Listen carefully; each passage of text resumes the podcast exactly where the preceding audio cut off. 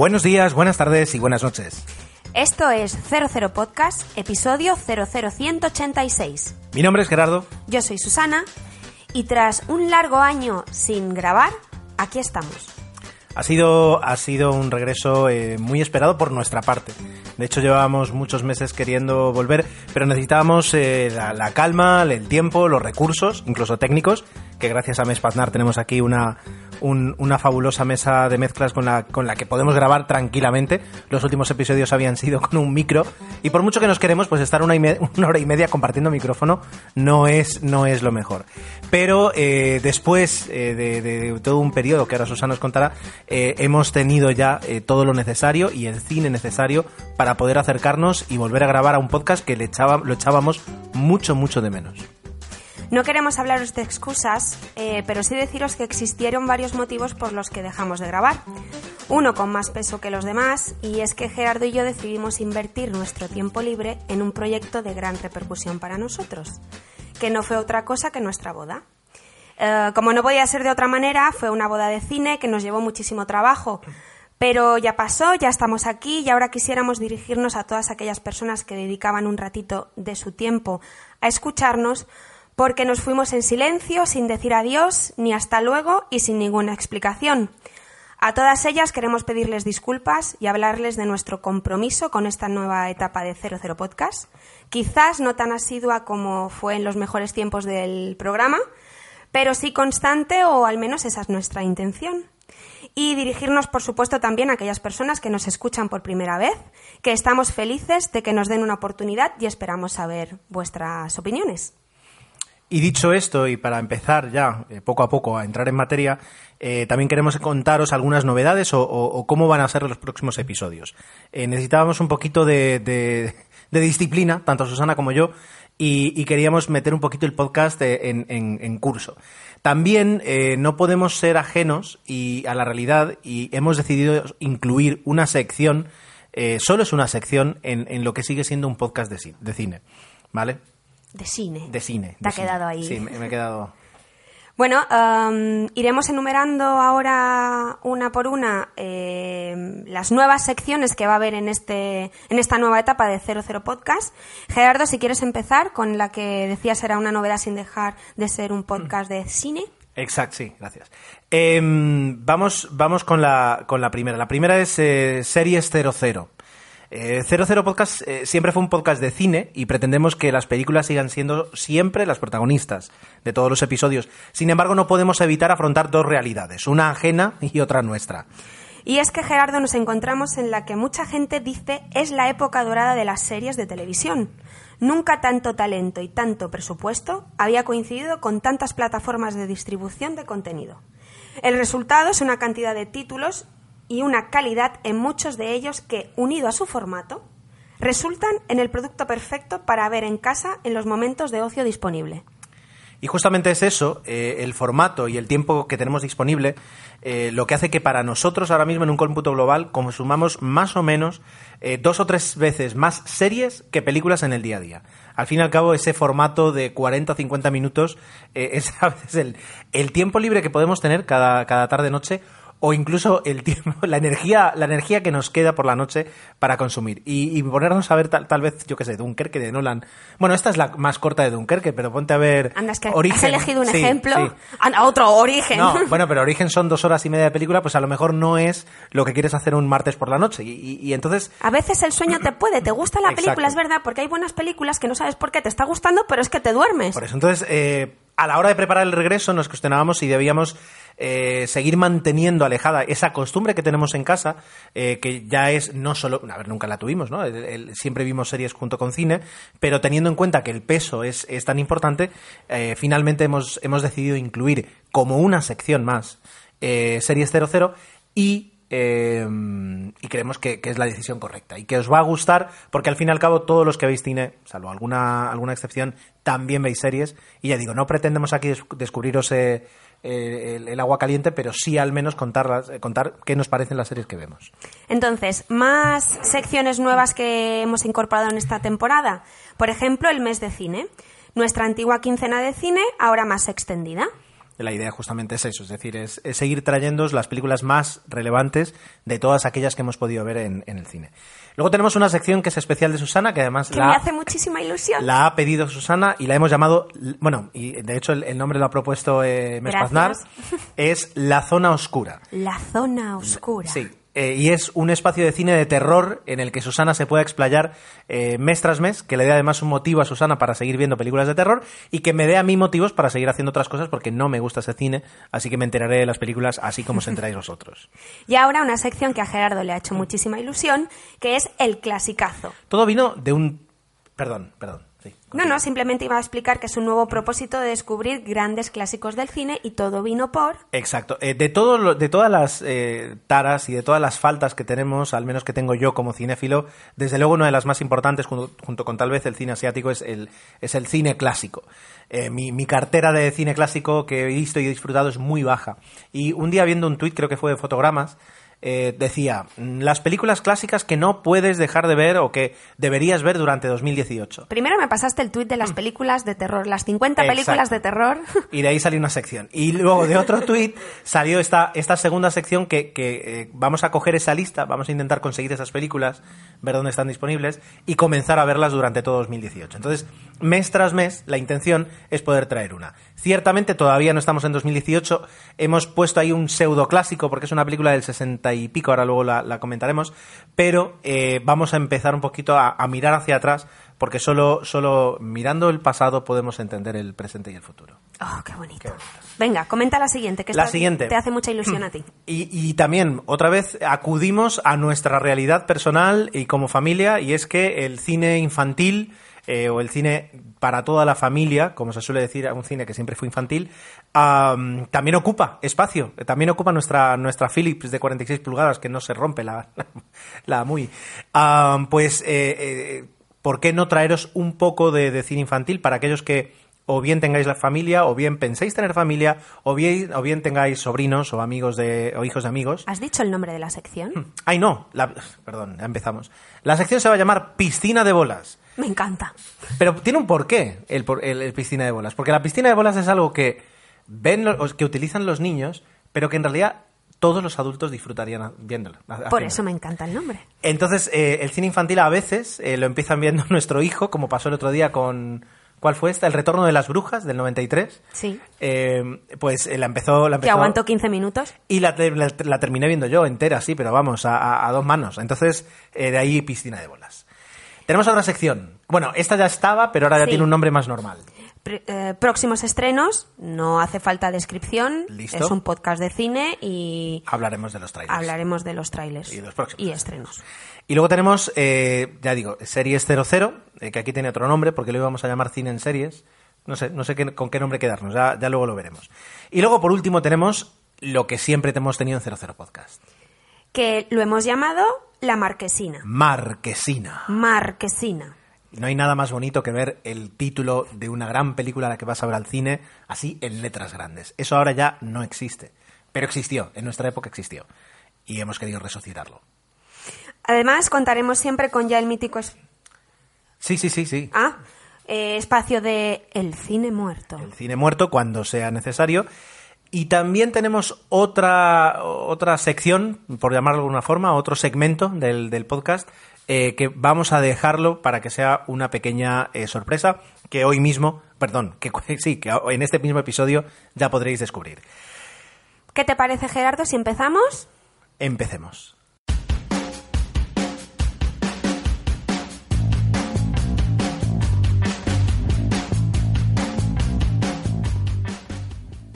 Mes de cine. Vamos a aprovechar en esta sección de mes de cine para hablar, aparte de nuestra habitual quincena o las películas que hayamos visto durante el último mes, de algo que va más allá de ir al cine, sentarte en una butaca o en el sofá de tu casa y ver una película, que es también, como vosotros sabéis, nos gustan los eventos relacionados con el cine, las galas de premio, eh, Sí, no, galas, nominaciones. nominaciones, todo la farándula que tenga que ver con el, con el cine y vamos a pediros permiso para eh, hablaros en, En el en episodio de hoy de una experiencia personal que vivimos Gerardo y yo. Correcto. Como os hemos dicho al inicio, eh, tuvimos una boda de cine y como no podía ser de otra manera, organizamos una luna de cine. No, no vamos a contaros cómo fue la boda. No, tranquilos. Tuvimos la oportunidad de viajar hacia Los Ángeles, eh, ciudad de las estrellas, y visitar, como no podía ser de otra forma, Hollywood Boulevard. Espera, que lo he dicho mal. Hollywood Boulevard. ¿Mejor? Creo que sí. Donde se encuentra el famoso Dolby Theater. El antiguo Kodak Theater. Ay, me gustaba más el nombre de Kodak, no sé Y por de hecho qué. tú muchas veces lo sigues llamando Kodak. Ya, pero aquí me lo he apuntado y lo he dicho bien. Dolby Theater. Lugar en el que actualmente se celebra la gala de los Oscars. ¿Y qué vamos a contar? Pues, al menos yo pienso que parecíamos dos chiquillos disfrutando en un parque de atracciones. Desde luego, eh, desde luego. A ver, a, yo- a mí me hizo muchísima ilusión, pero, pero lo que más me gustó fue ver la cara de Susana desde que llegamos, recorrimos un poquito el exterior. ah, Espera, espera, que ahora lo cuento, ahora lo cuento. Ah, bueno, vale, vale. Pues Puedes decir que sí, lloré, lloré al entrar. Y cuando entramos y, ya direct- directamente te pasan ahí, ves el escenario y tal, ahí sí que. Venga, vamos a dejar la objetividad a un lado, ¿vale? Es cierto lo que comenta la gente cuando visita el lugar, que no tiene el glamour que se ve por televisión, porque para el evento engalanan las calles y las afueras del propio teatro, que se encuentra en un centro comercial. Exacto, y de hecho, menos mal que se encuentran en un centro. Bueno, luego, luego iré yo con los datos prácticos, Venga, por va. si alguien tiene ganas de visitarlo. Eh, para vuestra información, como no, hay que pagar entrada, Y bastante cara. por supuesto. Y las visitas son todas guiadas y siempre en inglés. No hay posibilidad de elegir otros idiomas. Y duran muy poco. 30 minutos. Que te pasan volando. Sí, volando. Te pasean por el hall del teatro y te simulan el mismo recorrido que hacen los nominados al llegar. Bueno, también, por supuesto, la gente del equipo de, de las películas. Y luego, si resultan ganadores del Oscar, también te llevan por los pasillos que recorre el actor premiado y te enseña mediante fotografías.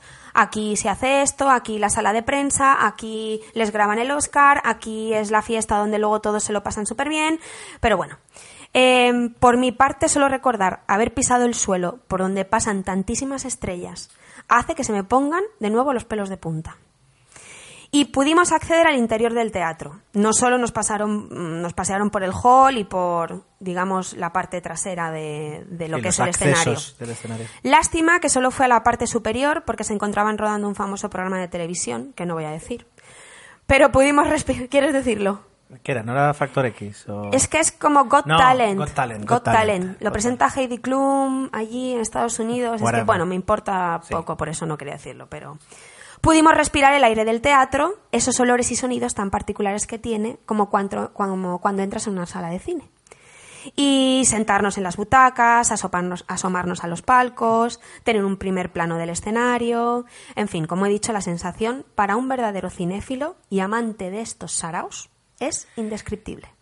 Yo, yo ahí lo que, lo que voy a matizar es que tal vez no sea para un verdadero cinéfilo. Yo creo que Sí. hay, no, yo creo que hay, hay mucha gente que, que adora el cine y que sin embargo, pues todo lo que es eh, ese circo de los Oscar eh, se la trae, se la trae eh, al pairo. Por eso te digo, no me has entendido. Ah. La sensación para un verdadero cinéfilo y amante de esto, Ah, vale, cinéfilo y amante de esto. claro, es indescriptible. Puede ser cinéfilo y no amante de esto. Y entonces ahí ya. Correcto. Tengo una mm, amiga, Noelia, si nos estás escuchando, ¿qué tal? ¿Cómo estás? Le encanta el cine, sabe muchísimo de cine y ella me dijo, fui al Kodak, al, otra vez al Kodak, al. Dolby ¿Ves? Theater y bueno, sí, entré, qué bonito, qué bien, pero no sintió lo que yo os estoy intentando transmitir ahora mismo. No, la verdad es que eh, yo sí, yo sí, por ejemplo, además, claro, llevamos muchos años ya viendo las, las galas por la noche, disfrutándolas, y ver simplemente a mí que me gustan tanto las localizaciones, pues en este caso no la localización de una película, sino la localización. El núcleo, el una entre- centro. de una entrega de premios, pues por supuesto es algo, es algo muy especial. El teatro es verdad que además es nuevo, por, por tanto está pensado también un poquito para todo esto, tiene un espacio de sobra para, para todo lo que hay detrás de las cámaras, etcétera, etcétera. Y eh, yo creo que si llegáis a Los Ángeles, si tocáis Los Ángeles, merece la pena, eh, merece la pena la visita. Te guste o no te guste, es un Están punto ahí- turístico Creo que son imprescindible. 18 dólares por, por adulto, que para 30 minutos eh, Mm. Ni pues, no es, no es lo más caro. Las explicaciones son abundantes y la verdad es que te, te cuentan mucho. Ves un Oscar, eh, lo puedes, te, te puedes sacar ahí una foto con un Oscar que está en una vitrina, o sea, pero, pero cerquita tuyo. Eh, te muestran incluso las botellas de champán que se hacen exclusivas, etcétera, etcétera. Y luego Una incluso, sala VIP. si, si haz- eh, tocas ahí el fetichismo, eh, te muestran fotos de, de, por ejemplo, de Emma Stone recogiendo el Oscar el año pasado y te dicen, esta foto, si te fijas, es exactamente donde tú estás ahora. Entonces, eh, bueno, la, la verdad es que la visita merece mucho Sí, la pena. sí, sí, sí, sí. El, el Dolby Theater además está en el centro, como decía Susana, en Hollywood Boulevard, en el centro de, de ese trocito de Los Ángeles, porque Los Ángeles es una ciudad muy rara. Ah, y está dentro de un proyecto de un supercentro comercial que además tiene ese teatro. Lo bueno de estar ahí, y, y ahí viene la parte práctica, es que tiene un eh, Superaparcamiento. Tiene un aparcamiento enorme. Entonces, eh, puedes meterte con el coche ahí hasta el centro, entras, eh, mm, haces la visita y con el ticket, antes de salir, te vas a alguna tienda, hay un Victoria's Secret, no voy a decir nada más, y ahí tú eh, validas el ticket y, de- y- y por 10 dólares, 9 dólares, que es muy poco, has hecho tu visita ya no solo al Dolby Theater, sino al teatro chino que está al lado, A todo Hollywood Boulevard. a, a Ho- eh, sí, exacto, todo donde están las, las estrellas, eh, que por cierto eh, es, es muy interesante todas las estrellas que hay. Eh, y además justo enfrente, prácticamente enfrente del Dolby Theater, tienes el teatro donde Jimmy Kimmel, que es un presentador de, Estados Unidos, de, un, de un talk show de Estados Unidos, graba. Entonces, ese sitio en sí, esas dos calles, eh, son muy interesantes. Luego es verdad que, que así como te alejas, eh, ya todo pierde su interés y, y el mínimo glamour que puedes tener ahí, ¡hum!, se desvanece, pero merece mucho la visita. Y ahora Gerardo nos va a hablar de otro punto de nuestra luna de cine que merece la pena comentar, que por supuesto está relacionado con el mundo del cine. ¿Dónde fuimos, Gerardo? Lo voy a intentar resumir en, poquitos minutos, ¿vale? Porque evidentemente fueron dos días enteros y, y se nos podemos ex- extender. Hicimos una visita como buenos eh, amantes, ya no solo del cine, sino en este caso de la industria del entretenimiento y de Hollywood. Hicimos una visita al Universal Park, eh, Universal Studios Park y al Warner Bros. Studio Tour, ¿vale? Es decir, Que son dos cosas son dos diferentes. cosas totalmente diferentes. En el, el Warner Bros., eh, perdón, el, el Universal es un parque de atracciones. Espectacular. Eh, es espectacular, es decir, tiene, tiene montañas rusas, tiene tal, todo tematizado con, con- con, eh, acerca del cine.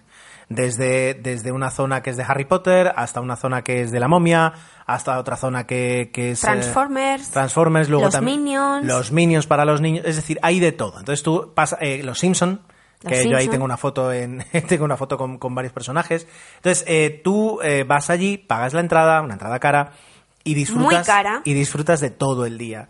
Atracciones, eh, catering, comida, eh, mm, fuentes, es decir, haces, haces todo eso. De- Y del parque, permíteme, Gerardo. es interesante decir cómo va evolucionando el parque en función de los éxitos de taquilla que hay en el cine. Por ejemplo, nos chocó ver como antes el parque, la zona que ahora han dedicado a Harry Potter, que para los verdaderos fans de esta saga es espectacular, es decir, es, es un sitio donde no podéis dejar de ir. Antes estaba ubicada, digamos, el, el valle o la zona o el pueblo de Shrek que, que, como sabéis, ha tenido cuántas, tres, cuatro películas y... y- Tres, creo. ¿Tres? Tres. Y, y hizo muchísimo dinero y a pesar de ser de DreamWorks, porque Shrek es de DreamWorks. Shrek es de DreamWorks, Compraron- Harry Potter, Harry Potter es de Warner, es de la Exacto. Warner. Lo que hace es- Sin embargo, pues eh, sí, eh, hacen, hacen, licencian. Eh, porque al fin y al cabo DreamWorks no tiene nada, Warner Bros. lo que tiene no es como un parque, es, es un tour y por tanto si, si, si los fans quieren ir a disfrutar, eh, pues donde tienen que ir es, el, es al Universal. Y simplemente quería decir esto, la, la evolución del parque adaptándose a los nuevos tiempos y a los nuevos taquillazos sin perder lo que son los platos fuertes de, de, su, de, su, de los estudios del parque, como puede ser el mundo de los Simpson que lleva ya muchísimo tiempo, la atracción de Jurassic Park, Exacto, que lleva más de 20 años que allí. lleva más de 20 años. Y luego, una de las atracciones, digamos, que puedes hacer, y que es todo un sistema, porque hay de mm, cada 15 minutos... eh, mm, Que ah, dura una hora. Quiero decir, entre autobuses y trenes, Sí. porque son, son autobuses así encadenados, etcétera, etcétera, y que además puedes hacer en castellano y en chino, porque tienen horarios especiales, es la visita a los estudios de, la Uni- de Universal. Una visita que está bien, que dura una hora, que te llevan por varios sitios, te hacen además un par de atracciones mm, sentado, mientras estás sentado. Tienes además la típica que Susana quería ir solo a Universal para, para Solo poder... quería ir para ver a Tiburón. Y lo, y lo vio. eh, Le entonces- pregunté al guía, ¿en qué lado me tengo que sentar para verlo mejor? Me miró con una cara como diciendo, "Pff, esta chica está loca o es la... la... Pero se sentó. Sí. Y entonces llegó el tiburón. Entonces tienes todo eso. Entonces te van mostrando, incluso te pasan, te pasean por la ah, plaza, por el área, digamos, del, del de- que, que- donde graban un montón de películas, un montón de, De series. series. La típica calle americana de Medio Oeste, la típica calle de Nueva York, etcétera, el etcétera. típico etcétera. pueblo de... Del Medio Oeste, sí, con, con la placita, con la iglesia, con las tiendas pequeñitas. Todo eso te hacen, te lo hacen en una visita. Eh, claro, si te gusta, si te gusta el cine, desde luego lo, lo disfrutas. Y, y es algo eh, muy, muy entretenido. Dura una hora, no se hace nada pesado. Eh, puedes sacar fotos, puedes sacar vídeos y, y se disfruta. Yo, de hecho, saqué de todo y no he visto nada todavía porque no he revisado eh, las fotografías. Hay un par de atracciones en 3D, eh, una dedicada a la película King Kong y otra a Fast and the a Fast and the Furious, que la verdad están muy bien logradas. Y poco más que añadir. Es un parque enorme eh, y, y nosotros llegamos a las 8 de la mañana y nos fuimos a las 7 de la tarde con la tranquilidad de haberlo visto todo, de, Todo. Que, de que habíamos conseguido verlo, verlo todo. A los dos días, eh, ¿fue- ¿fueron los dos días o al día siguiente? A los dos días eh, fuimos al Warner, Warner Bros. Studio Tour. Es una experiencia totalmente diferente. Ah, pros, bueno, son tres horas, pero son tres horas de eh, dedicarle completamente al cine. Te meten en un, car- un carrito, así tipo golf, pero grande, que caben, yo qué sé, 10 personas, 12 personas, eh, y hay un guía que está para ti y entonces te va explicando. Y es una visita además personalizada, porque él empieza a preguntar y, en función de los gustos, digamos, que hay en ese carrito, pues te va explicando unas cosas u otras. El guía puedes elegir que sea en español. También hay, algunas, algunas visitas concretas que se Sí. hacen en español. Es más barato, porque además al fin y al cabo solo son tres horas, no es parque, no, no puedes hacer prácticamente gastos, salvo No al final. te puedes bajar del carrito a menos que te den permiso para ello. Exacto, es decir, es, no es- vas por libre diciendo, ahora vamos aquí y ahora vamos aquí. Porque al fin y al cabo estás pasando por, por un área que es eh, 100% de trabajo. Correcto. Eh, en el de Universal también, pero digamos ahí es, es- es un tour que ya se sabe que va por ahí. Está preparado, pero... El de la Warner eh, también, pero hay más como libertad por parte de los guías para hacer una cosa u otra. Para que eh, os hagáis una idea, eh, mi tour, que Gerardo, después de discutirlo, porque lo tuvimos que hacer por separado, porque claro, obviamente nos llevamos a nuestro hijo a nuestra luna de miel. Y en la Warner Bros., en los estudios Warner Bros., no pueden entrar menores de 8 años. Entonces tuvimos que hacerlo por separado. Nos dividimos. Exacto. Primero lo hizo Gerardo, luego lo hice yo y tras eh, discutir o hablar sobre nuestros tours, él dijo que el mío fue mejor. Yo pude presenciar cómo grababan una escena para un, Conan O'Brien para un talk show. un late talk show o late night Late night show. Late night show. Y luego pasamos por un estudio donde vimos arena del desierto y paneles verdes y con toda la tranquilidad del mundo nuestro guía nos dijo, ahora podemos pasar por aquí porque ha terminado el rodaje de la nueva película de Hugh Jackman que ha estado aquí esta mañana rodando su nueva película llamada El Presentador. Es, espa- es español latinoamericano, entonces no sé si aquí en España se va a llamar así la, la película, pero bueno, la sensación de decir, perdona, que ha estado aquí Hugh Jackman esta mañana rodando y, y gente que iba con nosotros, pues nos dijo, se encuentra aquí, están los camerinos aquí y ves, como ves en las películas, las caravanas donde los actores y actrices pues descansan, repasan sus guiones, etcétera. Eh, Es una experiencia diferente. Los pros, eh, ves, ves además la historia del cine, te cuentan incluso como uno de los, eh, de los estudios es más alto que los demás. Ahora no recuerdo quién fue que quería hacer una película de un barco con un tanque eh, y Jack Warner dijo que no ponía el dinero y entonces es- esa persona, esa actriz estaba en ese momento con un director famoso y él dijo que ponía el dinero y entonces le elevaron ese estudio para poder hacerlo. Eh, a nosotros nos llevaron incluso, y esa- es también la, la contra. Te das cuenta que ahora mismo los estudios de la Warner, los estudios de Universal, eh, se graba cine eh, de forma ocasional. Y a lo que se dedican, eh, de forma. El, el 80% tal vez de su producción son series. Claro, si te gustan las series no hay ningún problema. Eh, pero hay que, hay, que dar, hay que recordar eso. Es decir, que son más series que cine. Y en este punto hay que señalar que el plato fuerte es su serie Friends. Hablan, Ahí- claro, te- por ejemplo, te hablan mucho de Friends, te hablan mucho de una serie así adolescente que es Pretty Little Liars o algo así. Eh, entonces, eh, bueno, está bien, aún así disfrutas mucho. eh, y, ves además, te das cuenta un poquito de cómo funciona el cine. Que te metan en un set, de un- en, mi caso fue de Arma Letal, de la serie de Arma Letal, y te meten en la comisaría y te explican cómo funciona. eh, para el que le gusta el cine, verlo un poquito así entre bambalinas, eh, es fantástico. Y luego además te dejan en una en una, una, exposición, digamos, en una parte de, de, la visita, en la que tú ya vas caminando dentro de una, dentro de una sala enorme, con diferentes explicaciones, eh, vestuario original, etcétera, etcétera. Merece la pena, desde luego, si te gusta el cine, si has ido a Los, a Los Ángeles, porque, porque uno de los grandes atractivos para ti de Los Ángeles es el cine, es una visita que merece mucho la pena. Y si eres fan de Batman, también. También. Y si eres fan de Harry Potter, teniendo en cuenta que aunque las atracciones están en Universal, allí tienen vestuario original, tienen una planta entera prácticamente Toda. en la que todo es material original, que te explican, etcétera, etcétera. Está, la verdad es que está muy bien.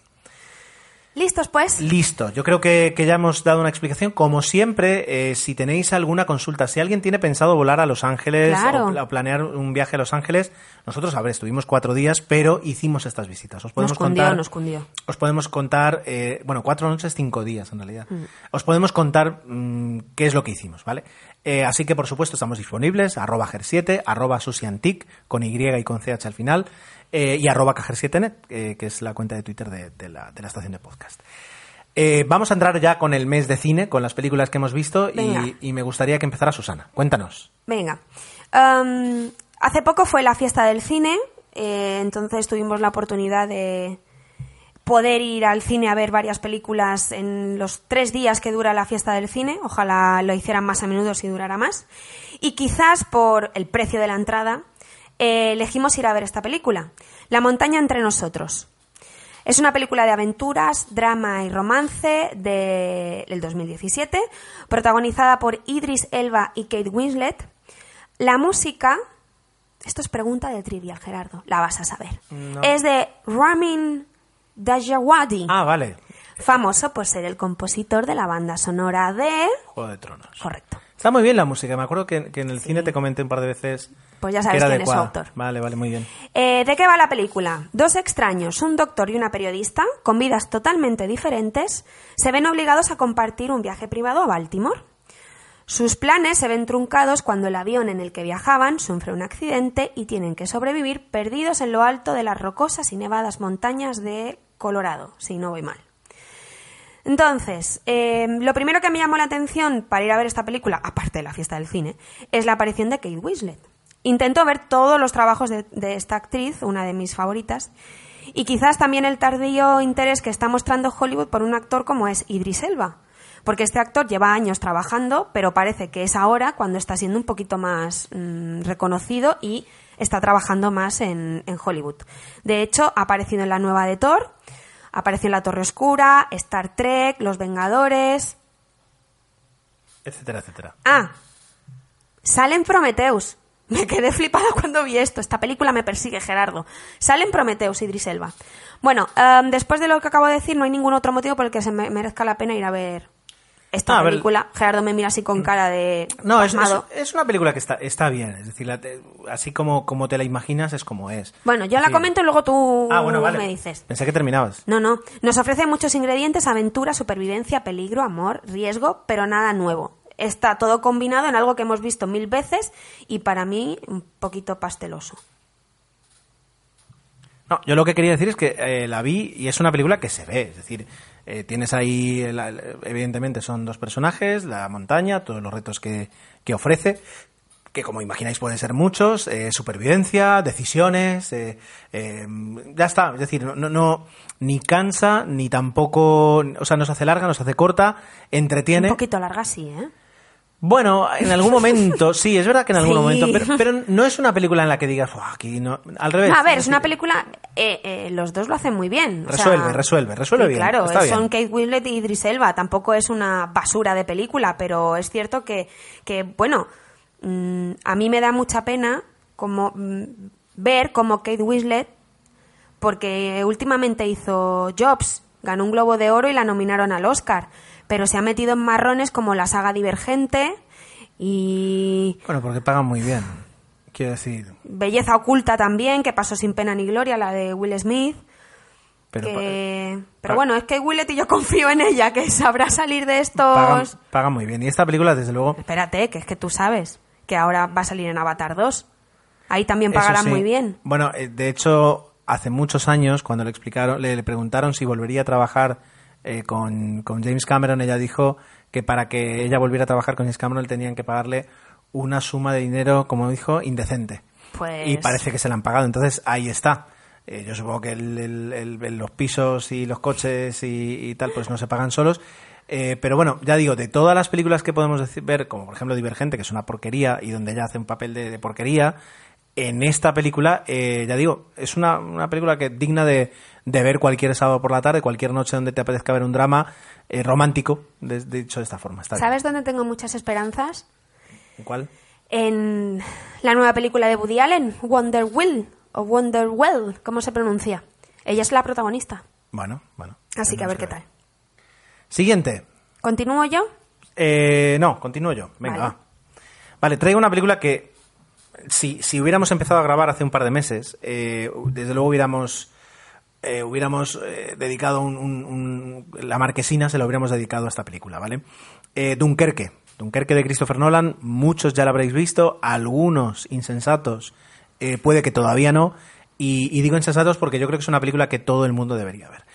En cuanto a película bélica, en cuanto a película bélica de la Segunda Guerra Mundial, ah, yo creo que, que se sitúa justo después o antes o en la misma altura eh, o a la misma altura que Salvar al Soldado Ryan. Es decir, es eh, una de esas películas como eh, a mí me sucede como por ejemplo La lista de Schindler y, y El pianista. Dos películas que eh, junto con tal vez el- Los hijos de Saúl eh, son tres películas que te explican perfectamente el holocausto. Bueno, perfectamente. A mí me decepcionan mucho los hijos de Saúl. ¿eh? Bueno, pero, pero yo lo que digo es que, por ejemplo, la lista de Hitler, eh, el pianista y los hijos de Saúl, las tres te van mostrando diferentes eh, fases y difer- o, o diferentes ángulos de, de lo que fue el holocausto y la exterminación nazi. Y ves esas tres películas y entiendes mejor o te introduce a lo que, a lo que sucedió. ¿Y Dunkerque dónde la sitúas ahí? Y Dunkerque yo la, la sitúo con, por ejemplo, Salvar al Soldado Ryan y me faltaría un- alguna tercera, que, que ahora mismo puede que no tengan en la cabeza, pero, pero que, que está ahí, que seguro que existe ya. Como, no sé si a lo mejor, eh, bueno, si, es, si hablamos de la parte de Europa no lo sé, si La hablamos... delgada línea... Yo esa no la he visto, pero por ejemplo, por ejemplo, si, eh, no lo sé, es decir, pero digamos, son esas películas que de una u otra forma te, te enseñan, te enseñan historia te enseñan un poquito ya no solo lo que pasó o, o- o lo que significó o lo que se, se sintió. Y esta película lo consigue. Nolan ha querido de alguna forma eh, reivindicarse, de alguna forma, eh, ha, ha- ha prescindido de muchos elementos eh, que forman parte de sus películas. Eh, hay dos elementos que- de los que no ha prescindido, que son Tom Hardy, que está siempre ahí, y por otra parte la banda sonora omnipresente de Hans Zimmer. Cillian Murphy. Eh, Cillian Murphy también, también ha- no ha prescindido de él, pero, pero luego, digamos, ha quitado varios elementos clásicos del cine de Nolan, como puede ser eh, la, la, la extra mega duración, porque esta es la película más corta de Nolan desde Memento, es una hora y tres cuartos que, que pasan, no voy a decir volando, pero, pero mm, tampoco, tampoco aburre ni muchísimo menos. Eh, y luego además, eh, también es verdad que ha utilizado eh, esas diferentes escalas temporales para contar una misma historia, pero luego es una película, digamos, light, es decir, se, se quitan muchas cosas, se quitan los diálogos, se quita prácticamente el color de la película para centrarse en, en lo que sienten las personas que están ahí.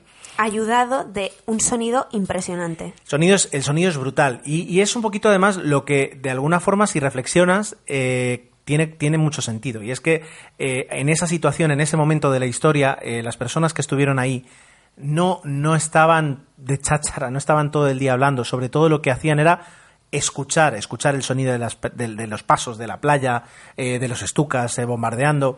Es una situación de- de tensión, de espera eh, y, de, y de silencio. Y es justo lo que ocurre. Y de hecho, a veces el, silencio de la película, eh, junto con la música que, que ya digo que de, fondo siempre acompaña, pero respetando esa, ese, ese vacío que crea el silencio, eh, es lo que más impresión te da. Leía que Nolan incluso estuvo viendo películas mudas de principios de siglo donde había muchos extras para entender de qué forma eh, se manejaba en aquella época el lenguaje de las personas. Es decir, cómo una multitud hacia un lado, hacia otro, con un gesto con otro, daba un significado. Y, y en ese aspecto yo creo que lo consigue totalmente. Por otra parte, es una película que tiene más de 150 o 140 millones de euros de, o dólares de presupuesto y lo que eh, escuchaba yo que, que solo a él le dan esa- ese dinero para hacer una película de la Segunda Guerra Mundial donde no aparece Estados Unidos ni donde hay un, un momento así, digamos, patriótico. Cuéntanos de qué va la película, Gerardo. Pues mira, gracias por la pregunta. La película narra eh, unos, unos hechos históricos que fue el- el- la huida o, o el, o- o sí, o el escape del, del ejército británico que en, en 1939 entra en la Alemania, en la, Alema- en la Europa ocupada, en la Europa continental para intentar eh, frenar al ejército alemán, pero en ese momento, en el año 40, el ejército ale- alemán acorrala, barre a las, a las tropas inglesas. Hasta tal punto en el que decide Churchill que la única forma de, de conseguir ganar la guerra es traerse a todos los soldados, evitar eh, que, se, que se malgasten aviones y barcos eh, y prepararse mejor, porque saben que los alemanes van a tardar un poco más de lo que en, en- en- en intentar una, invasión al Reino Unido. Entonces dicen, vamos a salvar el ejército, vamos a pensar mejor las cosas y luego vol- volveremos a intentarlo y si conseguimos la ayuda de Estados Unidos, mejor.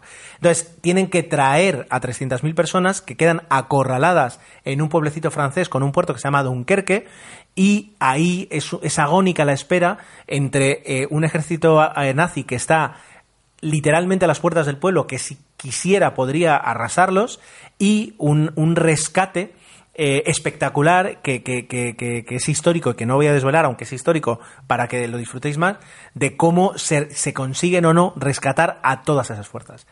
Eh, destacar a, Kren- a- a Kenneth Branagh con un papel muy, Hacía tiempo que no lo muy, veía. muy hecho para él. Es un papel Sí. así muy inglés y muy, muy. Está muy bien, está muy bien. Y es una película que ya digo. No, si alguien, si alguien teme la sangre y la crudeza De salvar al de- soldado Ryan. no la va a encontrar. No. Aquí va a encontrar otra cosa, que también es duro. Eh, pero más que una, una crudeza visual, es tal vez eh, psicológica, me atrevo a decir. Eh, es, es para mí una, una obra maestra, tal vez, y desde luego, si alguien dudaba de Christopher Nolan o, o se amparaba en que él solo sabía hacer películas relacionadas con, con los eh, efectos especiales y la ciencia ficción, aquí coge, se va a otro género totalmente diferente y no solo marca su estilo, sino que hace una gran película. Es que eso es lo, es lo, lo bueno de ir a ver Dunkerque y, y sales del cine porque dices, bueno, voy a ver otra película sobre la Segunda Guerra Mundial y a ver qué me cuentan. Y sales diciendo, es que parece mentira que me haya contado esta historia de la forma que la ha contado y con esa maestría que solo sabe hacer Nolan, porque, porque es impresionante, la verdad. Ya digo, eh, es espectacular. Que Si a os- lo mejor nos, estás- nos estáis escuchando y decís, pues a mí me pareció un bodrio de película, de, de- de que, que no dicen nada, que, que, pues bueno, pues vale, pues mira, pues ahora van, ahora vuelven, no sé qué, Yo- pero Yo voy a, a- yo voy a reconocer que, que el- la suma de Christopher Nolan, más Hans Zimmer, más Segunda Guerra Mundial, eh, más Spitfires volando eh, contra Messerschmitt, más Tom Hardy. más Tom Hardy por ahí, quiero decir, a mí ya me tiene ganado, pero realmente la película, mm, pese a mis altas expectativas desde que vi el primer tráiler, eh, no me ha decepcionado Para en nada, absoluto. sí, en absoluto. Venga, Susana, siguiente película, ¿qué tienes por ahí? Bueno, un cambio radical, total, de, de género. eh, y además voy a hablar de una película española. Últimamente veo mucho cine español. Claro, hemos estado sin grabar y no, he podido deleitaros con todas las películas españolas que he visto, pero eh, es cierto que disfruto mucho viéndolas. Y en este caso he visto El Bar. Es un thriller o barra comedia negra, podemos decir, también de este año 2017, protagonizada por, ya os van a sonar toda la retaíla de actores que os voy a decir, Blanca Suárez, Mario Casas, Jaime Ordóñez, Carmen Machi, Secund de la Rosa y la tristemente fallecida Terele Pávez, que, eh, Pávez, sí, que si no voy mal es la última película que, que hizo en el cine. Bueno, está dirigida por otro peso pesado del cine español, es Alex de la Iglesia. Al igual que me pasa con Kate Winslet, intento ver todo lo que hace Alex de la Iglesia porque ya después de todos los trabajos que ha hecho es un actor que, que me gusta. Y bueno, eh, la película trata de un grupo de personas de, de lo más variopinto. Están desayunando en un bar del centro de Madrid. Cuando uno de ellos sale del local, recibe un disparo en la cabeza y las calles son desalojadas.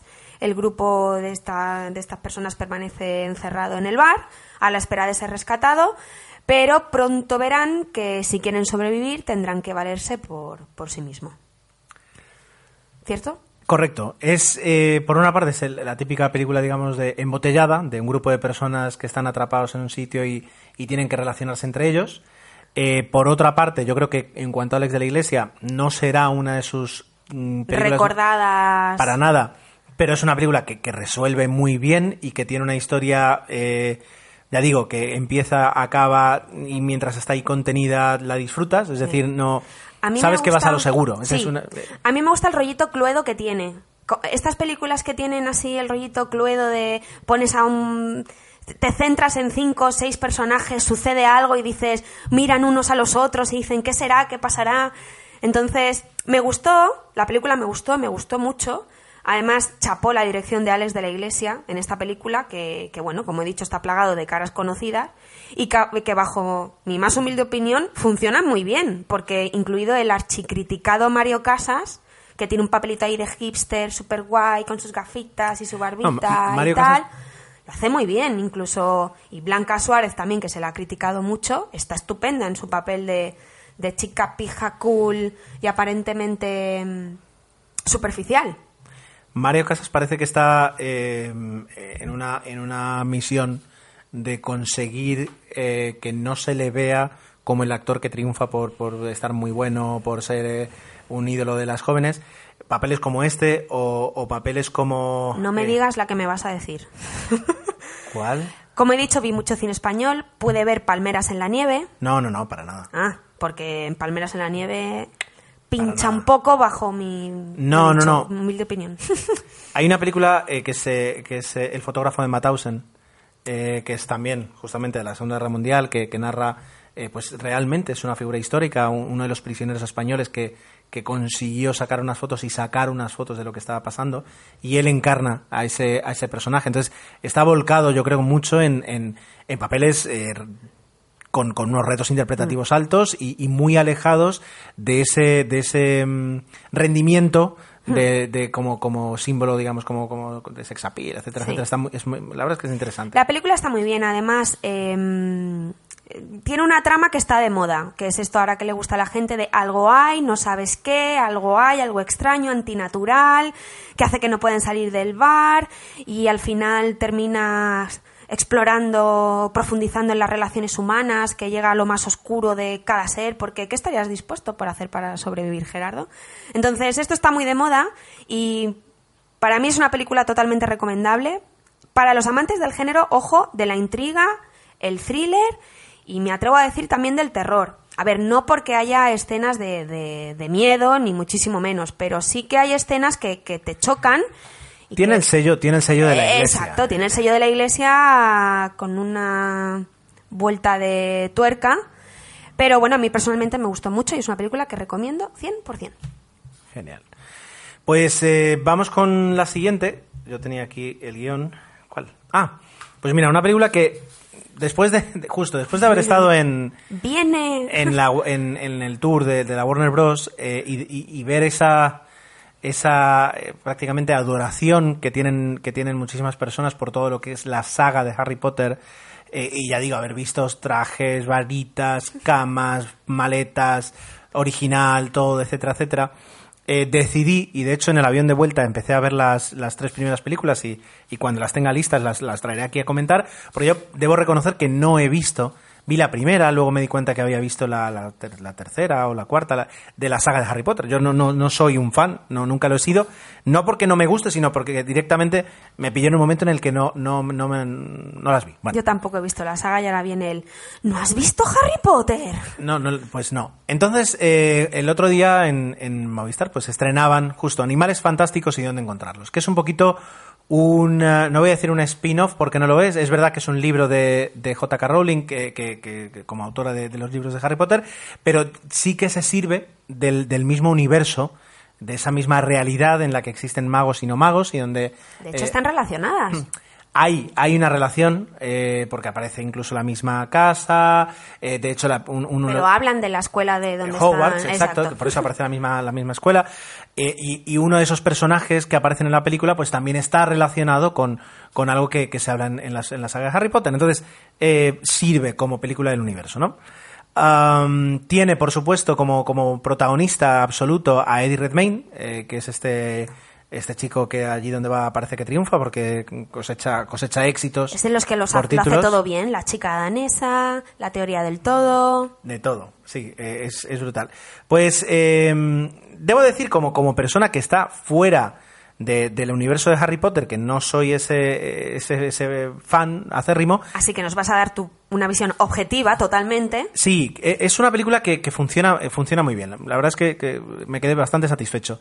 Eh, la parte de, la- claro, después de haber visto incluso días antes o semanas antes la primera película de Harry Potter donde te das cuenta eh, que, que empieza a envejecer, que es una película de 2001, que ya, eh, quieras o no, pues hay cosas que, que cuestan más allá de los efectos visuales, pero que incluso en el argumento, pues a, a veces tiene alguna, alguna torpeza eh, propia, ¿no? Mm, propia de la edad, pero nada más. Eh, esta película intenta explicarse completamente, intenta dar mucho sentido, hace un, uso exhaustivo de los efectos visuales, como además, digamos, entre comillas, es magia, se pueden permitir esos excesos sin que los veas eh, como tales. Eh, y te cuentan una historia. Y, la verdad es que todo ese Nueva York de los años eh, 20, calculo yo, si no voy mal, 20, 30, eh, 20 diría yo, por ahí.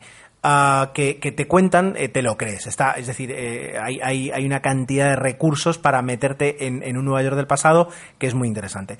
La trama en sí eh, está bien, está bien. Yo creo que, que si te gustan este tipo de películas de ciencia ficción, de fantasía, de aventuras, la puedes disfrutar mucho.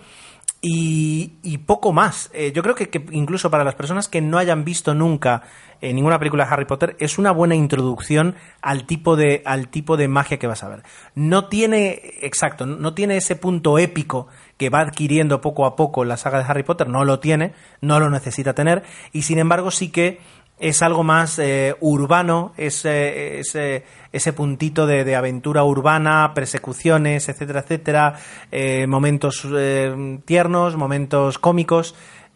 No sé, la verdad es que es una película que, que me quedé satisfecho de verla y pensé que a lo mejor me, hubiera, me podría haber gustado menos. Estaba buscando a ver si saco aquí algún, alguno de los nombres, porque sé que hay más nombres importantes en esta película.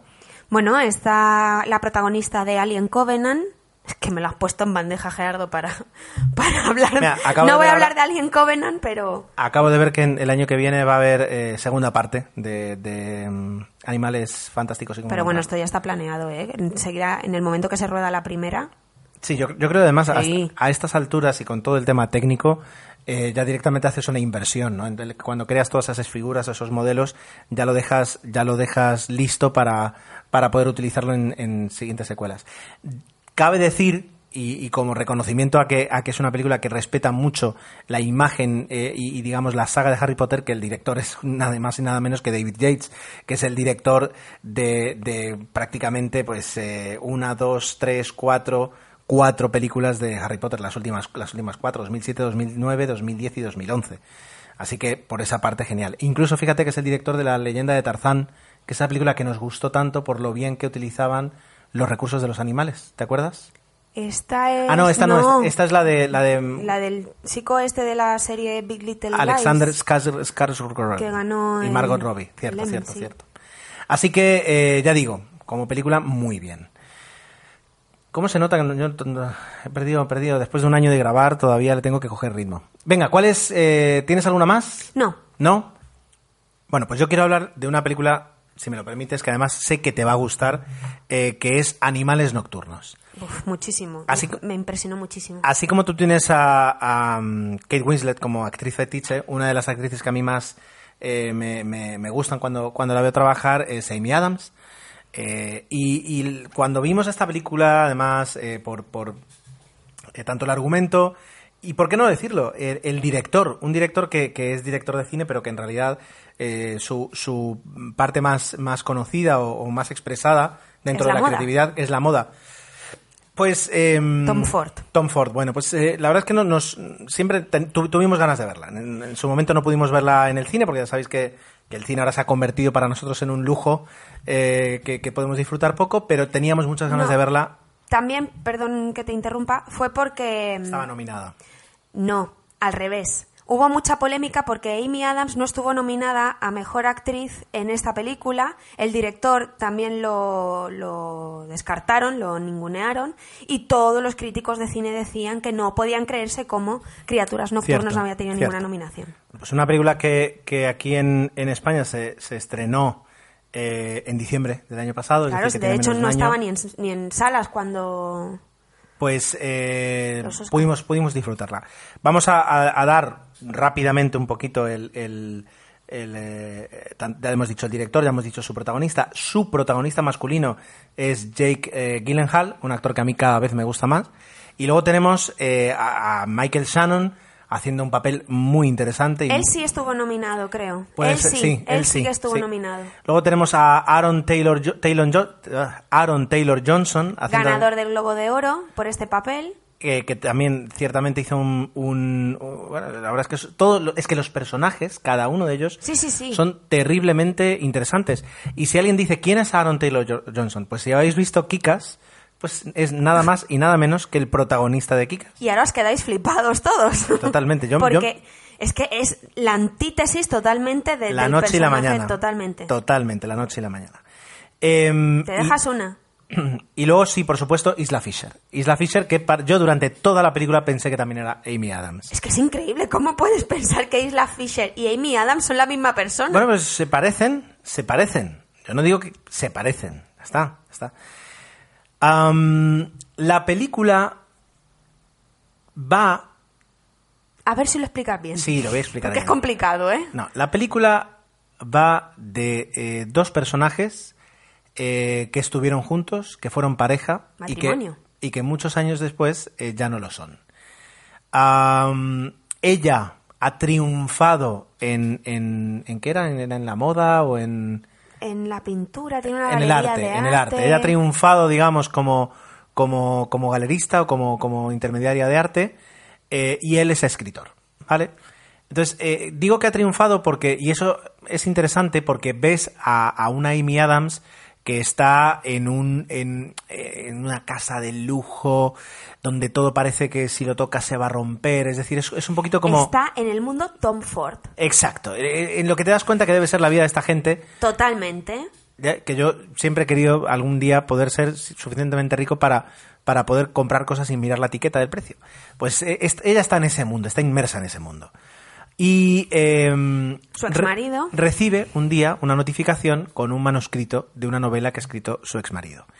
Entonces, la película ahora se despliega a dos niveles. Por una parte, eh, ella así vas viendo lo que siente, lo que percibe o, o- o lo que le provoca la lectura de ese manuscrito y luego la interpretación de ese propio manuscrito. Claro, se mezcla la realidad con lo que con ella y la ficción con la obra que está leyendo. Exacto. Y la obra eh, no tiene nada, digamos, no es nada mm, biográfica, no autobiográfica, cuenta eh, la historia de una familia que tiene un, un altercado en una carretera eh, nocturna por parte de, pues, de varias personas, eh, a partir de ahí tiene un altercado y eso va a provocar que el personaje de- del protagonista de esa novela que está interpretado por Jack Gyllenhaal, Jack Gyllenhaal digamos aquí hace doble papel, por una parte es el marido y por otra parte es el protagonista de la novela. Que en realidad es ella la que Exacto. plasma los personajes Esto- a medida que lo va leyendo. Esto yo me acuerdo que, me- que me, ha- me ha pasado muchas, unas cuantas veces cuando, yo qué sé, leyendo, leyendo el, eh, el Marciano, de Martian, claro, cuando lees una novela después de saber quién va a hacer la película o quién ha hecho la película, Tú ya ves a Matt Damon. inmediatamente es como el Código da Vinci. Yo cuando le- leí el Código da Vinci no se sabía quién iba a hacer de, de, de- mm, De to- bueno, el personaje profesor- del Ay, no Langdon. Langdon, Langdon. el profesor Langdon. Monsieur London. y sin embargo, como se, se rumoreaba que iba a ser Russell Crowe, entonces yo cuando leí el código da Vinci pensaba que, que- que iba a ser eh, Robert Langdon, iba a ser Russell Crowe, y luego terminó siendo, terminó siendo Tom Hanks. Entonces, estas cosas pasan. Pues a ella le pasa lo mismo y ella ve en el protagonista de la novela a Jack Gyllenhaal, y es el protagonista que nosotros vemos. Pues a raíz de lo que sucede, eh, vamos a ver todas las consecuencias que tiene en el personaje de Jack Gyllenhaal. Eh, y todo lo que él va haciendo y todo lo que él va razonando y todo el cambio que él tiene, eh, ese personaje en su interior, de alguna forma llegas a entender que es como un mensaje que le está enviando el exmarido de Amy Adams, el, el exmarido del personaje de Amy Adams, a ella. Como diciendo, dejamos la relación aquí eh, y esto es todo el camino que yo he recorrido. Entonces, eh, por una parte, esa, esa interpretación de Amy Adams es buenísima, pero Jack Gyllenhaal está mucho mejor. Eh, Michael Shannon también, Aaron Taylor Johnson también. Es decir, todos los personajes y las interpretaciones son muy buenas. Todo lo que te cuentan también. Eh, a mí, yo que soy una persona que, sufro mucho la aprensión, eh, no- de hecho Susana la vio en el sofá y yo la vi caminando, entrando y saliendo de- del, del salón porque, porque no podía yo con estas cosas. Y luego además tiene un final eh, que es un poquito como, como muy de diseño de moda, que con muy poco te dice mucho. Y, y creo que no es ningún spoiler decir eso. Jolín, Gerardo, qué bien te ha quedado. Bueno, es que son años haciendo el podcast de cine. Y Me he quedado aquí pasmada Es- mirándote. Gracias, gracias. Ay, qué bonito. Entonces, eh, poco más que añadir. Eh, la música está muy bien, eh, la fotografía está espectacular Aún y es una película que merece mucho la pena guardarse para una velada en la que tienes ganas de ver buen cine. Y, s- y- No apta para tila. públicos sensibles. Yo, yo a mí, más que sensibles, porque, o sea, no es que, no, no es ni muchísimo menos es gore o tal. No, no, no, no, no. Pero es aprensivos. La palabra sería aprensivos. Y yo soy un poco aprensivo y, y lo, lo pasé mal. Pero eh, merecía la pena, merecía la pena verlo. Pues no tengo nada más que Y ya añadir. está. Totalmente de acuerdo con Gerardo. Gracias.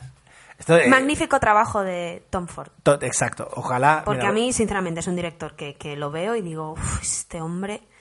Y, y luego vi esta película y digo, ¿cómo puedo hacer esta película tan buena? Sí, voy a ver si hay algo aquí. No, pues mira, de momento no hay nada aquí. mm, Aparte de un hombre soltero y ahora Tom Ford, no, no hay eh, nada previsto para, para él. Es decir, él tiene ahí su negocio con, con Gucci, creo que es, o, o sí, si no me mal es con Gucci. Bueno, am, cerramos el mes de cine, que yo creo que para como 40 minutos está bien lo que hemos hecho, y nos ponemos con el resto de secciones. Vamos para allá. Pues venga.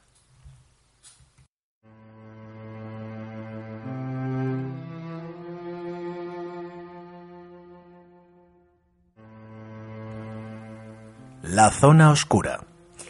Bienvenidos a La Zona Oscura, un espacio dedicado exclusivamente al género de películas de terror. Tenía ganas de que existiera en el podcast una sección dedicada a este tipo de películas, porque lo que es- los que venís escuchando desde hace tiempo ya a, a Gerardo y a Tomeu en su día, conoceréis que no eran muy asiduos a hablar de películas de terror. Debo decir que, que en alguna ocasión puede, tan solo puede, que yo eh, le echara para atrás algunas películas a Tomeu. No lo recuerdo, ¿eh? pero es, es- es más como tú en ese aspecto. Entonces dedicaremos esta primera sección a Tomeu, va por ti. Eh, no sé si habrás visto la película de la que quiero hablar. Se trata de la autopsia de Jane Doe. Es una película independiente, creo que es de eh, rodada en Rusia, si no voy mal. Ah, te lo miro. Muy bien, gracias. Y mm, lo que me llamó la atención de esta película fue los, eh, es decir, decidirme a verla, porque ahora mismo, si os soy sincera, selecciono, eh, digamos que soy muy meticulosa con las películas de terror que quiero ver. ¿Por qué? A mí desde siempre me han gustado las películas del género de terror, incluso cuando era pequeña, aunque luego me muriera de miedo, yo las quería ver. Y miraba cualquier cosa. A estas de miedo la voy a mirar. Pero es cierto que últimamente eh, en, la, en pantalla lo vemos todo. Es decir, eh, digamos que ahora mismo los directores no se cortan en rodar nada. Eh, y hay veces que he llegado a ver películas de terror que han herido mi sensibilidad. Es decir, no sé si me he vuelto más aprensiva, pero ahora lo selecciono mucho porque, por ejemplo, el tema gore, yo no tengo ningún problema en ver películas así, pero ahora mismo si sé que va a salir algo relacionado con eso, intento no, no, no verla. Pero bueno, más allá de eso, digamos que, que sigo siendo una fiel amante del, del cine de terror. Y bueno, eh, la autopsia de Jane Doe, eh, digo Doe, y es Doe, Doe, Doe. Doe. Doe. Eh, rodada en Londres. Ah, en Londres, el director es ruso entonces. El director es, eh, se llama, te lo voy a decir ya, o no, eh, sí, se llama André Ovredal, con una Muy O muy bien. rara que no había visto en mi vida, Perfecto. o sea que puede pues que sí. Yo sabía que los rusos estaban metidos por ahí. Entonces vamos con, con- con la película en sí. Eh, ¿De qué va? ¿Podemos empezar por de qué va? Eh, esta película que evidentemente yo no he visto. La película trata de una familia que tiene un negocio familiar, una funeraria, en su propio domicilio, de estos que antiguamente, se en Estados Unidos, yo no sé si se sigue llevando esto. Sí, sí, sí, sí. Que viven, o sea, su casa Sí, es su como una domicilio. serie como dos metros bajo tierra. Exacto. Entonces, en el sótano, que en las películas de terror el sótano es un, Sí, tiene un significado. elemento fundamental, tienen montado el negocio donde practican autopsia pues, a los cadáveres que les van llegando y en este caso ocurre un asesinato en el, en el barrio donde viven ellos, donde encuentran el cadáver de una joven y se lo trasladan hacia, hacia su funeraria. Enseguida que ellos reciben el cadáver, ven que es un cadáver fuera de lo común, por las características que tiene la, la chica. Es decir, aparentemente es un cadáver impoluto. Y a partir de cuando ellos empiezan a hacerle la autopsia, empiezan a suceder fenómenos extraños que tienes que seguir viendo la película para saber en qué desemboca. Entonces ahora tú me preguntarás, ¿y por qué te ha gustado esta película? ¿Por qué te ha gustado esta película? Me gustó la, película porque me dio miedo y ese es el propósito de una película de miedo. Y fuera de los tópicos que tienen todas las películas de terror, que esto es donde fallan la mayoría, que tú vas a ver una y dices, es que es muy tipicona, es que seguro que pasa esto, seguro que pasa lo otro. Pues a mí es una película que me sorprendió porque, mm, digamos, tú ves lo mismo que ven los personajes, en este caso el padre y el hijo, que están practicando la autopsia al cuerpo. Es decir, tú no vas, tú no vas adelantados a ellos, vives en primera persona lo que viven ellos. Y, y las, los fenómenos paranormales que, que llegan a vivir, que llegan a sentir, tú piensas, es que si a mí me pasara esto, no podría actuar de otra manera diferente. No es el típico de, ah, pues este se ha quedado atrás, pues mira, seguro que lo matan este y este, y porque abre la puerta si sabe que de- detrás puede haber... No, no, no, es una película que siendo, pues una película de terror con una trama de, de- no te voy a decir ciencia ficción, pero... Sí. Pues eso, con fenómenos Fuera de lo para- normal, fuera de sí. lo normal, tú como espectador te pones en la piel de los personajes y voy a hacer una palabrota, te cagas de miedo si realmente vivieras eso. Vale, pregunta que, que se me ocurre. El, el hecho de que, porque entiendo que más allá del padre y del hijo, como comentabas, eh, Sí. y de la propia muerta, ¿Sí? ¿hay más actores en juego en la trama principal? Em, sí, está el sheriff de policía, que es el que les lleva el Pero digamos, cuerpo. cuando, cuando se desarrolla, o sea, No, la película se centra exclusivamente en ellos tres, porque En ellos tres. e incluyo al cuerpo. Vale. No, no se hace un poquito. eh, o sea, no, no, eh, hace un poco aburrida el hecho de que haya tan pocos personajes en juego. No, de hecho, a mí me encantan las películas que se centran en uno o dos personajes y sales del cine o sales de ver la película y dices, precisamente te planteas la pregunta que me has hecho tú. ¿Cómo con estas estos dosis, estas pinceladas, la película puede llegar a, a- a desarrollar- a- perdón, a Desarrollarse. desarrollarse una trama tan completa? Como por ejemplo Enterrado, protagonizada por Ryan Reynolds. Ryan Reynolds. Eh, me pareció también. Es decir, es que es como un reto para el director. No tienes una película tan coral como para poder perfilar más los personajes, te tienes que centrar en uno y en este caso eh, el padre, el hijo y el cadáver forman un tándem perfecto y no necesitas ningún ingrediente más para añadirle suspense y terror a la película. Más que lo que les envuelven, que lógicamente están en un sótano, en una funeraria, con un cadáver y, Sí, sí, sí, y todo lo que y sucede. todo lo que sucede. Muy bien. Pues no sé si quieres añadir algo más, pero creo que es, es un... A mí me gustaría, Sí. perdón que te interrumpa, No, no, no. que la gente que nos está escuchando y le guste o no el género de terror, eh, me propusiera películas de terror que les gustaría que comentáramos aquí o que, o que viera para poder comentarlas. Vale, pues eh, queda hecha la petición. Eh, por supuesto tenéis eh, mil formas de contactar, que las hemos comentado, y, y antes de que acabe el podcast lo volveremos a, a contactar, pero bueno, ahí está. Bueno, pues queda, queda aquí inaugurada la sección, la de la, de la zona, ¿cómo es? La zona oscura.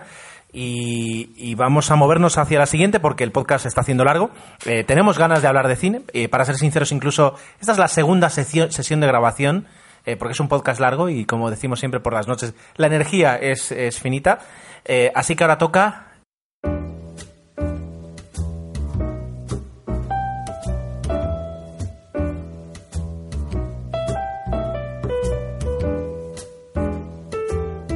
El clasicazo.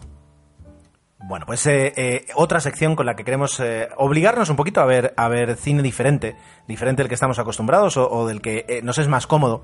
Y con esto de las plataformas digitales, pues también tenemos la oportunidad de, traer grandes títulos, a lo mejor no, no títulos escondidos del cine clásico, pero al menos sí los más famosos. Y, me parece bien que, que empecemos, que empecemos por ahí, no tengo, no tengo ningún problema. Hoy, y ya digo, como empezamos a grabar y como la rueda empieza a moverse, eh, no, no tenemos una película realmente eh, vieja, realmente eh, antigua, eh, donde hay el, el- el celuloide ya, ya se, se esté, se esté deteriorando, pero tenemos algo que, que con lo que queríamos empezar. Y además para nosotros era eh, un, un- un reto. Es una película de 1967. ¿Se considera ya un clásico una película del 67? Pues mira, justo tiene ahora 50 años. una- Yo película. diría que sí. Sí, bueno. Ah, estamos, va- va- quiero hablar un poquito. Yo la vi entera. A ti te queda media película más o menos por Sí, terminar pero de no, ver. no terminé de verla no porque no me gustara, me estaba gustando No, mucho. De eso no sabía que tú la habías terminado de ver. No, es que yo- la, la dejamos de ver a la mitad por temas de agenda y luego yo una noche eh, que de repente me la encontré en Netflix diciendo Ah. acabamos, dije venga adelante. ¿Sabes que, que he caído ahora en la cuenta que el clasicazo no solo mm, podemos llamarlo así por el año en el que se hizo la película, sino por los protagonistas de, Sí. de la misma? Y porque de alguna forma haya quedado eh, ya para, para los anales del cine como justamente un, un eso, un clasicazo. Bueno, pues vamos allá. Estamos hablando de Descalzos por el Parque, una comedia romántica de 1967, protagonizada por Robert Redford y Jane Fonda, Clasicazo. dirigida por Jane Sachs con guion de Neil Simon. ¿Quién es Neil Simon? Pues un es un señor que todavía vive, tiene 90 años, eh, nació en el Bronx y yo diría que por ahí sigue viviendo, y es el autor de eh, un- una película que tal vez os suene, que es La extraña pareja, entre muchísimas otras. Entonces, eh, estamos hablando de, de- del- del- uno de los, de los ar- artífices de, de la comedia romántica y de la comedia inteligente de los años 60, de los años 70, ¿vale? Eh, Gene Sachs, por, su- por su parte, eh, murió mira, hace dos años en el, en el 93 y ha dirigido eh, películas, bueno, La extraña pareja, El payaso de la ciudad, El genio del amor, Ni un pelo de tonto, ¿vale? Es decir, estamos hablando aquí ya de, de personas que, que si nos ponemos a ver su carrera eh, tendríamos un montón de más títulos para, para ver en cuanto a clásico. Por ejemplo, de hecho, yo no, tú no has visto La extraña pareja. No, es, es un, es, es, un clasicazo. es un clasicazo, sobre todo porque te, te das cuenta cómo eh, el, el cine que a veces nosotros vemos, los gags, los gestos, los to- todo, todo, todo eso que vemos en las comedias, en realidad tiene más de 50 años. Ya, ya no que lo inventaron hace 50 años, sino que ya eran unos maestros eh, hace 50 años. Y la extraña pareja con, con ese Jack Lemmon y Walter Matthau ya es, es impresionante. Tenemos que apuntarla para, para Venga, verla. va. Bueno, pues eh, vamos a la que vamos. Eh, en esta película, lo- el, el recién, eh, el recién eh, Estrenado. estrenado matrimonio Como tú y Bratter- yo, cariño. Exacto. eh, llevan menos estos incluso. Bueno, la diferencia es que no estamos donde ocurre la película, ya nos gustaría. En Nueva York, pues sí. Bueno, pues Paul y Cory Bratter, interpretados por Robert Redford y Jane Fonda, como decía, son un matrimonio recién casado. Y la verdad es que eh, lo que vemos al inicio de la película es eh, su luna de miel, que son prácticamente una semana eh, en una habitación del Hotel Plaza. No sé si lo has dicho, se trata de una comedia, un drama. Sí, sí, sí, una comedia romántica, digamos. Eh, una comedia romántica que te das cuenta que, que yo- no- ahora mismo sería casi casi más una, una obra de teatro que otra cosa, porque am, el 90% de la película discurre en el mismo apartamento, que es el apartamento que ellos alquilan eh, por primera vez para vivir juntos en Nueva York. eh, que, Apartamentazo. que es un, es un estudio tirando a cuchitril, pero que tiene mos- posibilidades, digamos, que está en un sexto piso sin ascensor, eh, lo cual siempre eso va a dar mucho pie a que la gente que llega, pues llega cansada y llega reventada, y prácticamente gran parte de, la película discurre ahí. Ah, y te das cuenta que no tiene la estructura de introducción, eh, pues planteamiento, o sea, planteamiento del problema, nudo y desenlace, no tiene esa, esa, esa estructura que, que solemos ver en las películas y que además casi siempre vemos en, en, las, en las comedias románticas, que es un, es un obligatorio, ¿no? Una fase cómica sencilla, un momento en el que a partir del momento que se, se conocen los personajes to- da todo el juego, el punto álgido en el que se enfadan, se separan o tal, y luego la reconciliación. Ese es un poquito el, el ABC de las comedias románticas. Esta no lo tiene. Está, está bastante desfigurado. Sin embargo, eh, el, el guion es muy ágil, el guion es muy gracioso. Voy a decir de alguna forma que me recuerda, y, y- fijaos lo que digo, si habéis visto la serie VIP de Julia Louis, Julia Dreyfus, tiene ese tipo de guion en el que cada frase, cada giro, cada respuesta a veces tiene un segundo sentido, a veces juega muy bien con, con eh, la actitud física o, lo que está haciendo en ese momento el personaje y da mucho juego. Ya digo, prácticamente es una obra de teatro, donde los dos protagonistas absolutos son Robert Redford y Jane Fonda, luego está Charles, Charles Boyer y Mildred Natwick como la madre de, de Cory y como el vecino, eh, que además hace de Víctor Velasco, el vecino extravagante que tienen eh, y que es el, un poquito el que va a mover. Sí, acaba de pasar un Es- rayo. Estoy ahora haciendo la, la- la zona oscura y me Sí, sí, da... con- estábamos aquí grabando y de repente ha iluminado la habitación un rayo en la calle, un relámpago, eh, así que bueno, esperemos que, que la, que, la corriente nos, nos permita seguir grabando. Bueno, pues eso, es decir, eh, merece mucho la pena eh, disfrutar de la película, disfrutar mucho de los diálogos y me atrevo a decir que lo de menos es un poquito lo que luego nos van a, a intentar contar. Porque sí es verdad que hay un nudo, sí es verdad que hay un momento así como de, de drama, eh, lo típico, ¿no? Es decir, en una comedia romántica, pero te das cuenta que está un poquito como, como venido ex profeso. Es decir, vamos a colocarlo porque es que si no lo que nos queda es una obra, una obra de teatro de, de un, un tras otro gag eh, muy bien conectados de dos personajes que realmente tienen, tienen Pero, química. pero ¿te hizo reír en algún momento? Eh, la primera parte sobre todo, es decir, cuando ya llegan los últimos, la última media hora, eh, que es un poquito ya cuando sucede lo que tiene que suceder un poco para, para poder tener un poquito de, de- de- de historia. drama, de historia, eh, y cómo se resuelve, que además eh, va- va- vas llegando a los minutos finales y dices, bueno, esto habrá que resolverlo. El- e- esa parte es como, como, como que está puesta para, para acabar la película, pero no es lo que más me gustó de, de todo.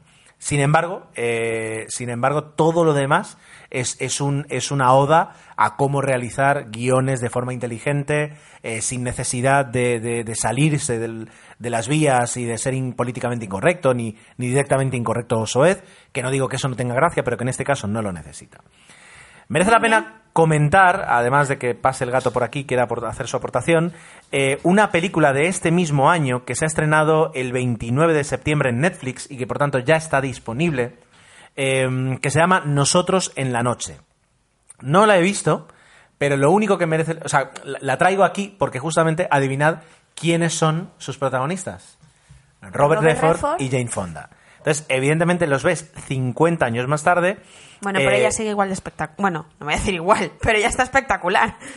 Eh, básicamente lo que dice es que eh, son dos viudos que viven en dos casas separadas, eh, veo la- leo la sinopsis, que llevan años viviendo así pero que nunca se han prestado atención y que de repente empieza a Ah, pues haber parece una interesante.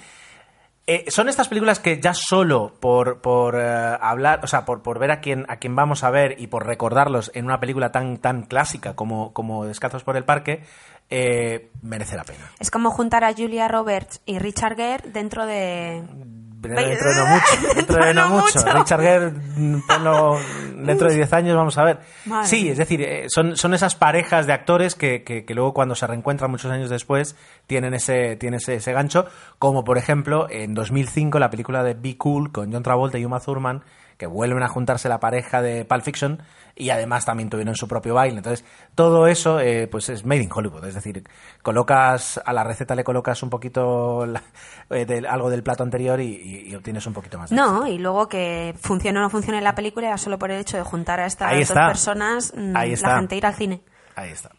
Muy bien, pues eh, este, este ha sido el clasicazo. Eh, como veis, tenemos que practicar un poquito más cómo dejamos las secciones para, para meternos en las otras, porque nos quedamos aquí un poquito colgando. Pero, pero sin prisa y sin dilación, vamos con la piscina de bolas.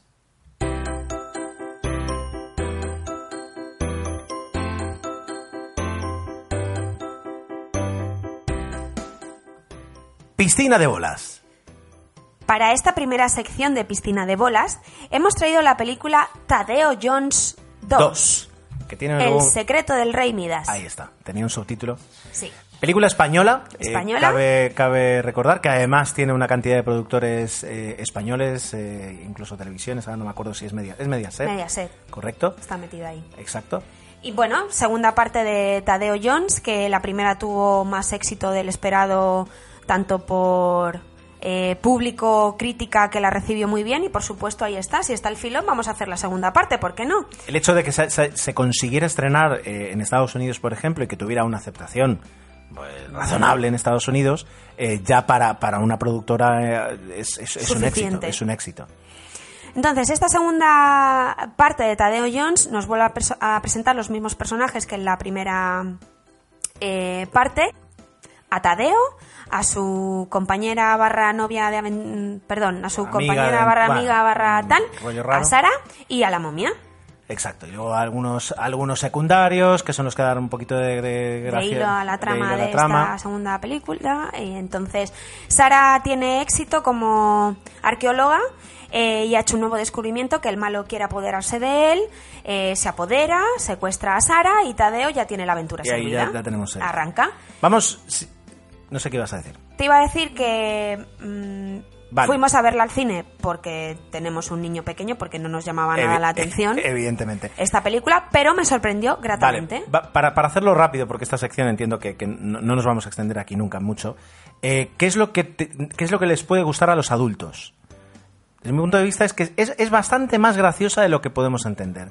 No, no, no tiene un, un- un juego de bromas tan infantil como para... Pero para- son chistes que hacen reír a adultos y a Ahí voy, pequeños. ahí voy. Los niños disfrutan porque es una aventura, tiene un puntito de épico, eh, no se complica lo suficiente como para que pierdan el hilo, incluso aunque sean pequeños. Ya digo, con cuatro o cinco años ya la pueden entender perfectamente. Eh, y sin embargo, como tú dices, tiene una cantidad de bromas que funcionan tanto en adultos como en niños, la verdad es que eso es lo bueno.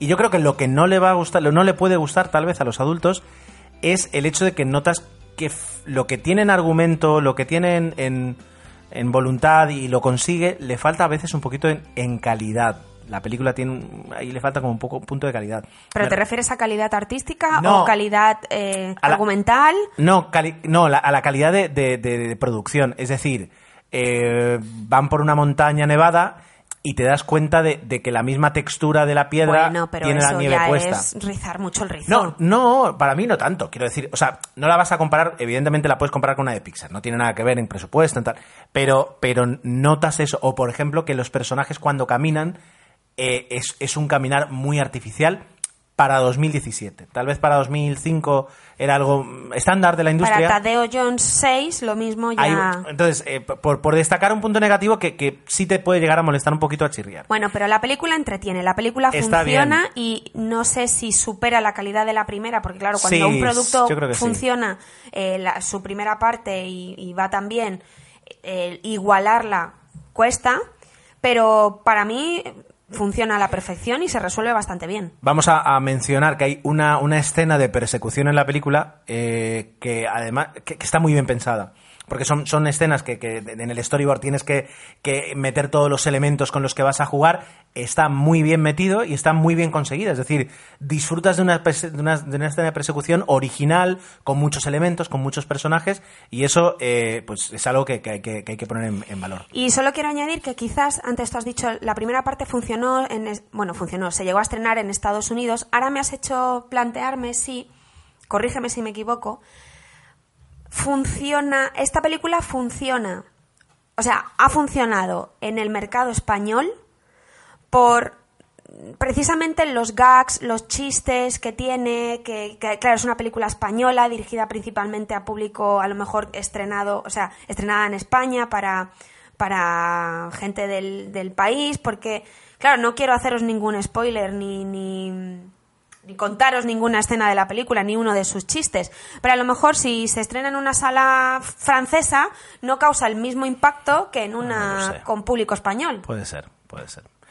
Bueno, pues eh, si tenéis la oportunidad o la necesidad de ver esta película, eh, o si tenéis que elegir dentro de poco en alguna plataforma digital una película para ver con, con vuestros hijos, eh, que sepáis que Tadeo Jones es eh, seguramente una buena opción, mejor que muchas otras de las que podéis encontrar por ahí. Sí, sí, no no os va a defraudar.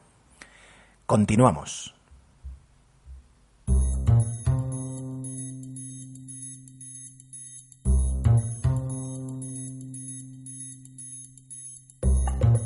Próximos estrenos. Para cuando grabamos esto, que hoy es 9 de noviembre, ayer por la noche en un programa en Estados Unidos, de esos que me gusta ver a mí, los, los clips luego en YouTube, estrenaron en primicia mundial el tráiler de una película de estas que ya se estrenan se anuncian ahora para estrenarse en diciembre, para que huela a Oscar y ya esté preparadita en, en marzo para cuando la, la gala. Eh, me estoy refiriendo a los archivos del Pentágono.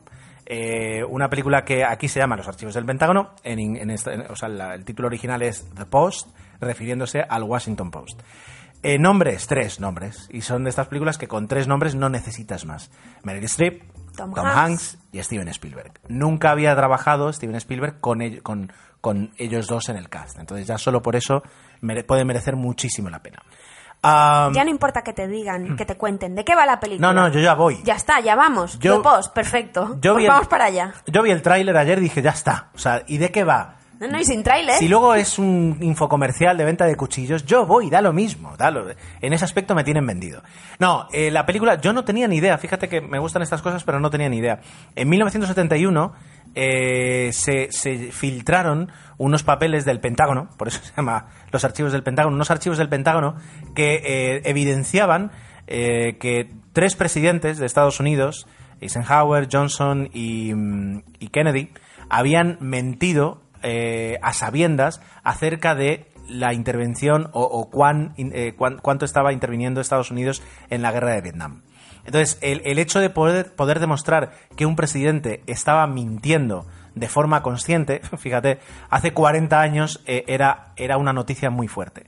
Eso despierta una, una duda acerca de eh, qué periódico entre el New York Times y el Washington Post se va a atrever a publicar esos papeles y qué riesgos conlleva para el propio periódico, porque, porque claro, eh, el gobierno va a ir a, a todas a por él. A mí me llama más la atención la película sin saber de qué va, ¿eh? Pues, mira, eh, ahora estoy. Ahora estoy leyendo algunos, algunos ah, actores para que veas. Alison Brie, que la conocemos de Community de. Bueno, ya te han tocado la eh, fibra. Tom Hanks, Sarah Paulson. Ah, esta La te gran gusta más. Meryl Streep y luego, por ejemplo, Bruce Greenwood, que es un actor que lo hemos visto en, en cantidad de películas. Tú el, el otro día lo viste en, en El Malo de Doble Traición. El marido de Doble Traición. Ah, sí. Este es eh, Bruce Greenwood, que es curioso que hace de Robert McNamara, que es el secretario de defensa de Kennedy y de un par de presidentes más, si no voy mal, pero es que en una película que era la de 13 días de, de Kevin Costner, Sí. hacía de Kennedy. Y entonces ahora hace de Robert McNamara. Qué curioso, estas son cosas que... Bueno, pues eh, lo que quiero decir es que el personaje que, encar- que encarna aquí Tom Hanks, bastante caracterizado, es el de Ben Bradley. Ben Bradley es el editor eh, del Washington Post que aparece en múltiples películas, como por ejemplo Todos los hombres del presidente, de Robert Redford, y esto empezamos aquí, de- si no me estoy equivocando, de Robert Redford y, mm, eh, ¿cómo se dice? De Robert Redford y Dustin Hoffman en Todos los hombres del presidente, que son los periodistas del Washington Post que luego eh, sacarían, sacarían ¿cómo se dice? Todo el tema del Watergate. Quiero decir, es Acabas de soltar una retaíla de, información de, de- la película. Soy consciente. Solo digo que son personajes totalmente verídicos eh, que vivieron en un momento eh, dorado del periodismo de investigación y del periodismo en mayúsculas y que en este caso están interpretados por dos hiperpes- hiperpesos pesados de, de- de Hollywood. Ojo Tom que eso no significa que la película vaya a ser buena, ¿eh? Yo, después de haber visto Puente de Espías eh, Yo con estaba Tom pensando en la misma. Y dirigida por Steven Spielberg y ser un fiasco personal para mí y algún día, no sé si hemos hablado de esta película en el podcast. Sí. Sí, ¿verdad? Eh, A Tomeu le gustó, creo. es verdad que a Tomeo le gustó, pues quiero decir, a mí para, para mí fue un fiasco enorme, es verdad que tuvimos incluso una, una y discusión. ganó, ganó Oscar. Bueno, Oh, sí. Pues eh, ya no me puedo fiar tanto, pero bueno, eh, periodismo, política de Estados Unidos, últimamente yo estoy un poquito más metido en... en Yo sigo pensando que el día que vimos el puente de los espías tuvimos un mal día. Puede, pu- puede ser, puede ser. No lo sé. Pero bueno, ese es el, el supertítulo que yo traigo, que se va a estrenar en diciembre en algunos sitios en Estados Unidos para poder contar para los Oscars, en enero eh, para, para el gran público antes de los Oscars, para que ya todo el mundo pueda votar, todo el mundo que la vea, y en España, pues yo qué sé, este- en abril, en, en octubre, no lo sé, porque ya sabemos que aquí cogemos las películas y las estrenamos, no es culpa nuestra, es culpa de las... De las, de las Mira, en 19 de enero en Estados Unidos, en España ni lo dice, así que ya veremos. Bueno, yo traigo los próximos estrenos de este mes de noviembre. Así como más rápidos, ¿no? Sí, no vamos a profundizar tanto en ellos, simplemente eh, voy a enumerar los que pienso son los más destacados. El próximo 17 de noviembre se estrena en España la Liga de la Justicia. Todos los amantes de los superhéroes, eh, Batman, Wonder Woman, etcétera, etcétera. los Yo creo que... Sí. No, los podrán encontrar todos en la Liga de la Justicia. Es una película yo creo que muy esperada eh, simplemente por el hecho de a ver qué es capaz de hacer eh, DC Comics con su contrapartida a los Vengadores. A ver, a ver qué tipo de películas Mantienen sacan. un pulso ahí, ahí. Está intentando despertar después de que Marvel le lleve una ventaja enorme. Así que bueno, puede ser interesante. Eh, otro estreno destacado que me he llevado las manos a la cabeza, digo, no Las manos a la cabeza. Sí, sí, sí. Claro que sí. Está bien dicho, ¿no? Sí. Show 8. 8. Y bueno, Con, con lo buena que fue Show, es decir, eh, el, el bombazo que fue esa película, que realmente tengan que exprimir tanto esta saga, que creo que desde Scream en cine de terror no se ha exprimido una saga tanto como, como con Show. Bueno, Show 8. Yo creo que me quedé en la tercera y mira que, que me gusta, pero luego lo, de, lo demás ya me pareció simplemente un objetivo comercial puro y duro, nada más. No había nada de nuevo, no había nada fresco, fue Show y ya está. Ahí está, Show 8, en ve- el 24 de noviembre en cines para quien quiera ir a verla. el tema es que, que de la primera a la última, yo creo que la- los quinceañeros que, que la- vieron la primera ahora mismo ya son padres y tendrán que dejar el niño en el... En el Es que Puzzle no sé cómo debe estar ya en esta, en esta octava entrega, sinceramente. que, bueno, veremos. Y otra que viene plagada de caras conocidas es Asesinato en el Orient Express. Ah, esta, esta tiene muy buena pinta. Se estrena también el 24 Muy de noviembre. Bueno, Kenneth Branagh, Penelope Cruz, William Dafoe, ¿Quién más? Judy Dench. Si no voy mal también está Johnny Depp. Johnny Depp. ¿Depp o Depp? Y si le pagan un poco, él aparece. Bueno, no lo veo, pero No, Daisy pensaba que Ridley. sí. Daisy Ridley, de Star Wars. Sí, sí que está, ¿ves? Johnny Depp. Johnny Depp. Pero fíjate que en, en el, en el, en el casting, Espérate, en la lista va, va apareciendo abajo lo del mismo todo. me la he saltado. Te lo he saltado tal vez. No, no, aparece sé. por aquí. Bueno, El caso, todo el mundo conoce la obra eh, Asesinato en el Orient Express. Era cuestión de de tiempo. Agatha Christie. Era cuestión de tiempo que se llevara a la gran pantalla ahora en esta última. Sí, iteración, porque la película, la película original es una película que sigue siendo muy interesante porque la historia, el libro lo es, pero, ah, hombre, el- con, con el lenguaje del cine actual, es verdad Veremos que seguramente qué tal le sale puede sacar partido. el invento. Y sinceramente, este mes poco más. Eh, quizás. eh, es que sinceramente viene floja. Viene floja. Viene floja. Hombre, ahora, ahora se debería... Paddington 2 me sorprende que hagan la segunda parte de no sé, ni, Paddington. no sé ni qué es Paddington. Para mí es una, una estación de metro de Londres. Bueno, la película, Ah, de dibujos sí, animados. la del osito este con el gorrito y el chubasquero tan mono. Te la dejo para ti. Y nada, luego ya arrancamos en diciembre, que esto vendrá en la próxima. Y ya vendrá episodio. cargado, entiendo, de películas que, que postulen para, para Uf, las sí, aquí sí que estoy viendo caramelitos. Sí, sí, sí, sí. Bien, pues eh, continuamos y vamos con cine en series. O series 00. No lo sé.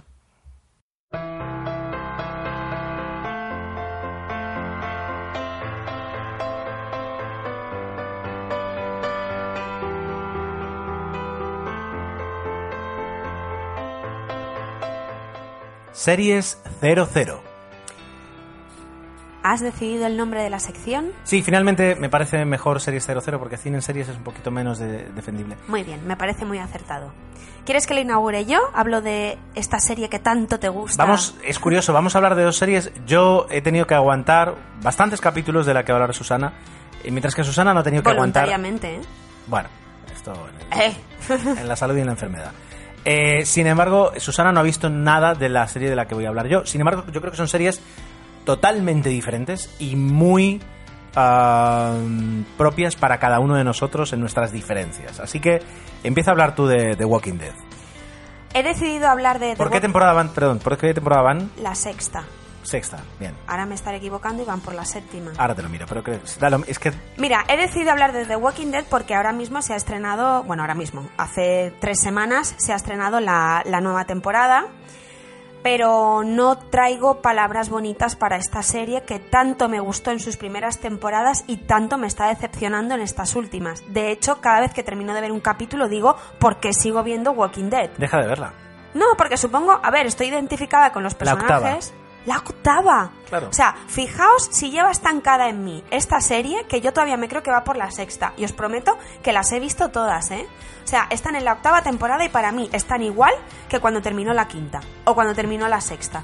O la cuarta. Ahora lo mismo, muchos de vosotros No. os echáis encima mía y pensáis, pero Susana, ¿pero cómo puedes pensar así? Hombre, yo, yo os pediría que no os echarais encima de Susana. Gerardo, por favor. Pero, no creo, ¿eh? No creo por, por, por el interés que, que despierta ver, la serie. mm, hablando de la serie con otros fans de The Walking Dead, la mayoría piensan lo mismo que, Ya está que yo. serie.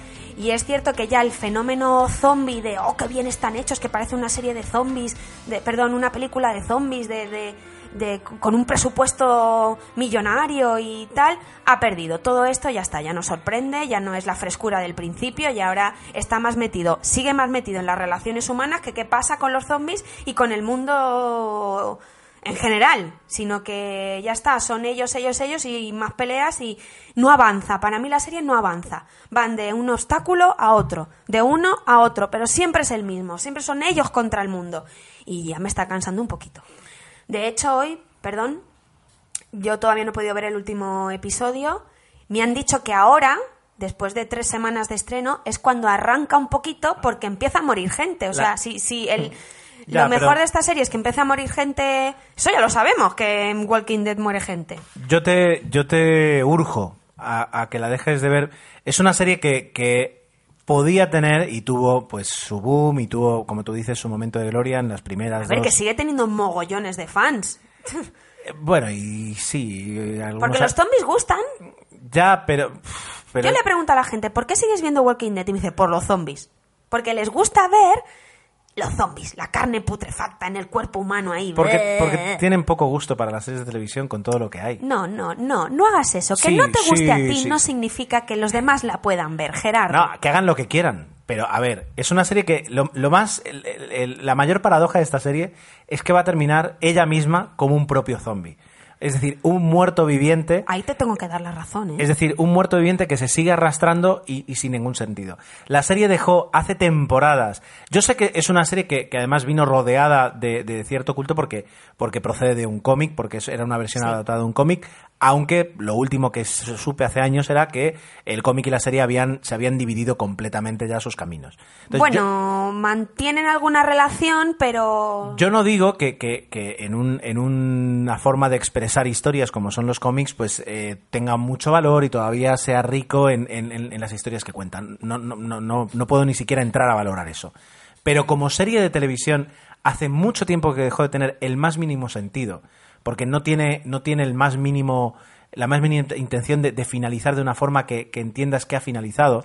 Y ahora mismo lo único que hace lo único que hace es personar, eh, mostrarte el drama tremendo de unos personajes que me- sufren mentalmente constantemente. Y, ahí es- y- y- y- y continúan y siguen De hecho, se rumorea que en esta temporada o en la próxima... o en el- la siguiente El personaje, uno de los personajes principales, ha dicho, se acabó, ya está. porque no está cansado más". de, ir- de ir con una camisa sucia, es normal.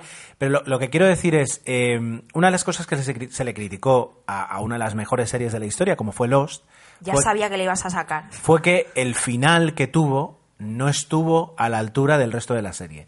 Lo cual yo, después de prácticamente 10 años o 8 años, he llegado a aceptar como cierto. Pero eh, al menos los creadores tuvieron el valor de decir, aquí la matamos. Y si se nos quedan algunas cosas mal, eh, gracias por, por entenderlo y si no, lo sentimos Pero mucho. muchas series terminan eh, en este círculo vicioso de tienen tanto éxito que las quiero alargar y extender y hacer ahí el chicle Bueno, largo, pues- largo, largo, largo y al final... Deja de verla. Deja de verla. De esta no te vas a perder nada. No, no, no, yo pienso ver esta temporada y si hay otra más la pienso ver. Es decir, Pues- eh, algo muy gordo tiene que pasar para que diga voy a dejar de ver Walking Dead. te puedo presentar cinco series o diez series mejores para, para dedicarle ese tiempo. Pero bueno, bueno, he decidido hablar de esta, pero Este- tendremos más episodios para seguir hablando de más series porque es cierto que ahora mismo consumir, consumimos mucha serie. Por eso, así que ya está. Yo os voy a traer una serie totalmente diferente, primero porque es un formato, no es un drama, es una comedia, no dura 50 minutos, dura 25 más o menos. Eh, es mucho más fresca, mucho más actual, no tiene na- absolutamente nada que ver, es la, el día y la noche. Pero eh, me gustó muchísimo por la inteligencia de, los diálogos, de los personajes, de las historias y quería contárosla. No sé si habéis visto Master of None, una serie de Netflix estrenada en 2015 con dos temporadas de unos 10 capítulos cada una, eh, que tuvo una segunda temporada en 2017. Es autor, es perdón, es obra eh, y el director, autor, bueno, la persona que está detrás de toda esta serie es el cómico estadounidense eh, Aziz Ansari, eh, que es un, tipo que tiene 30 y, pues fíjate, 34 añitos, eh, que nació, eh, descendiente de padres, de padres indios, y, y, lo digo porque es algo que, que, él va a utilizar muchísimo en la serie. El cómo un, un, un norteamericano, un estadounidense de descendencia india, es tratado y, se mueve a través de la sociedad moderna. Interesante qué es lo que tiene alguien en, La Cultureta, que es un, un, programa de radio que eh, evidentemente siempre no, dejaré de recomendar, alguien la, criticó y la verdad es que era muy buena crítica como diciendo, es como si hubieran querido hacer Seinfeld otra vez. Es plantar a, dos personajes, a tres personajes eh, muy descreídos, muy actuales, muy poco embaucados en, en cualquier otro tipo, digamos, de, de, cosa que no sea la dura realidad, eh, que, que, viven, viven así felizmente en un Nueva York en el que, en el que les gusta ser feliz, aunque tienen ese punto siempre depresivo, y, en muchos episodios hablan, comentan, eh, critican cosas que suceden sin que realmente les pase nada a ellos. Y eso es un poquito el, era el espíritu de Seinfeld, el, cómo conseguir hacer una serie de nada. Y aquí muchas veces sucede. O, si no, lo que sucede me, me, recuerda también un poquito a una serie tan firmada como la de Louis C.K., eh, en el aspecto de, en el que cosas muy pequeñas van a desencadenar unas situaciones donde sobre todo ellos van a poder eh, mostrar y desplegar la absurdez que a veces tiene la sociedad. Mira que la estás vendiendo bien, pero no me llama nada la atención. No, ya, ¿eh? ya te dije que a ti esta no, no, vas a cambiar The Walking Dead por Master of None. Esto ya te lo digo. ¿Estás menospreciando mi gusto? No, menospreciando no, simplemente ah. remarcando que es muy diferente al mío en, en, en según qué Bueno, hay series. series que nos gustan a los dos. Lo que Correcto. pasa es que por desgracia ahora mismo están envueltas en un poco de polémica. Sí, eso, eso yo creo que lo, lo dejaremos para el próximo podcast. Eh, todo el tema de, de, de, Qué fuerte. Exacto, el, el tema de, de, bueno, los abusos, le, los acosos, eh, las demandas, eh, etcétera, etcétera. S. No hace falta bueno, que digamos Exacto, más. Y, y, y, bueno, y de cómo afecta eso a, a, a, incluso a las obras creadas por, por los autores que ahora se ven envueltos. Bueno, pues eh, volviendo a Master of None, ¿merece la pena verlo? Sí. La música es, está muy bien escogida, eh, los momentos dramáticos, los momentos cómicos, está, tiene, tiene un cuidado que en ese aspecto me recuerda mucho a Louis C.K., en, ese, en ese punto de serie personal en el que eh, tienes una capacidad creativa enorme para, para decidir qué quieres hacer. Y, y, a mí me gusta, es decir, eh, no, tal vez no, no, se adapte a los gustos de todo el mundo, pero si buscáis una comedia inteligente, eh, ya más adelante os traeré otras, pero Master of None es muy, muy recomendable. Y además fácil de ver. Dos temporadas, 25 minutos cada capítulo, 10 capítulos por, por temporada. Y dicho esto, pasamos de series a cine. Y no cualquier cine, sino en este caso, La Marquesina.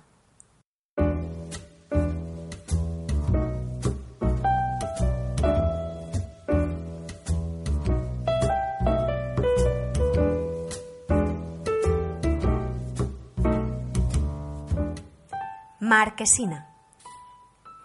Tal vez alguien nos llamaría valientes por empezar a hablar de Blade Runner 2049, una película que ligera no es, eh, un, uh, un, jueves a las 22.25. Pero allá vamos. Llegó, se estrenó una película que tuvo trailers, eh, tráiler del tráiler, tráiler del tráiler del tráiler, y que de, de, desde hace muchísimos meses se, se venía presentando llegó como uno de los grandes estrenos, ya no sé si del verano o si no, más bien del otoño. Del verano no fue. Del verano no fue. Y se postula, desde luego, como una de las favoritas mm, a, a, a los premios. Ah, sí, ¿tú crees? Tanto. Tanto, hombre, los técnicos desde luego lo va a tener. Y cuando Hollywood coge un clásico, en este caso un clásico moderno del 81, y el mismo director, o sea, el mismo director, no es el mismo director, pero está detrás te la coge 30 años después, te hace una secuela y te la hace bien, eso le encanta a Hollywood. Pues ahora me la voy a jugar y yo digo que no va a ser un Mad Max. Bueno, Mad Max estuvo, es verdad que estuvo nominada. Y ganó, y ganó. Ganó algunos Oscars, ganó, ganó algunos Oscars. Bueno, puede que sí. Y está casi en la misma situación que Blade Runner. No llega a ser un clásico con tanta tantos fans ni tan esperado a lo mejor como ha sido este Blade Runner, pero decir que va a ser una de las... Bueno, Yo me la juego y no lo creo, pero... entonces tal vez a mí me gustó muchísimo. Tú a lo mejor te colocas un poco más abajo en este aspecto. Sí, me gustó, pero no muchísimo, me gustó. Y entonces vamos a traer a alguien para que desempate. ¿Te parece bien? Adelante.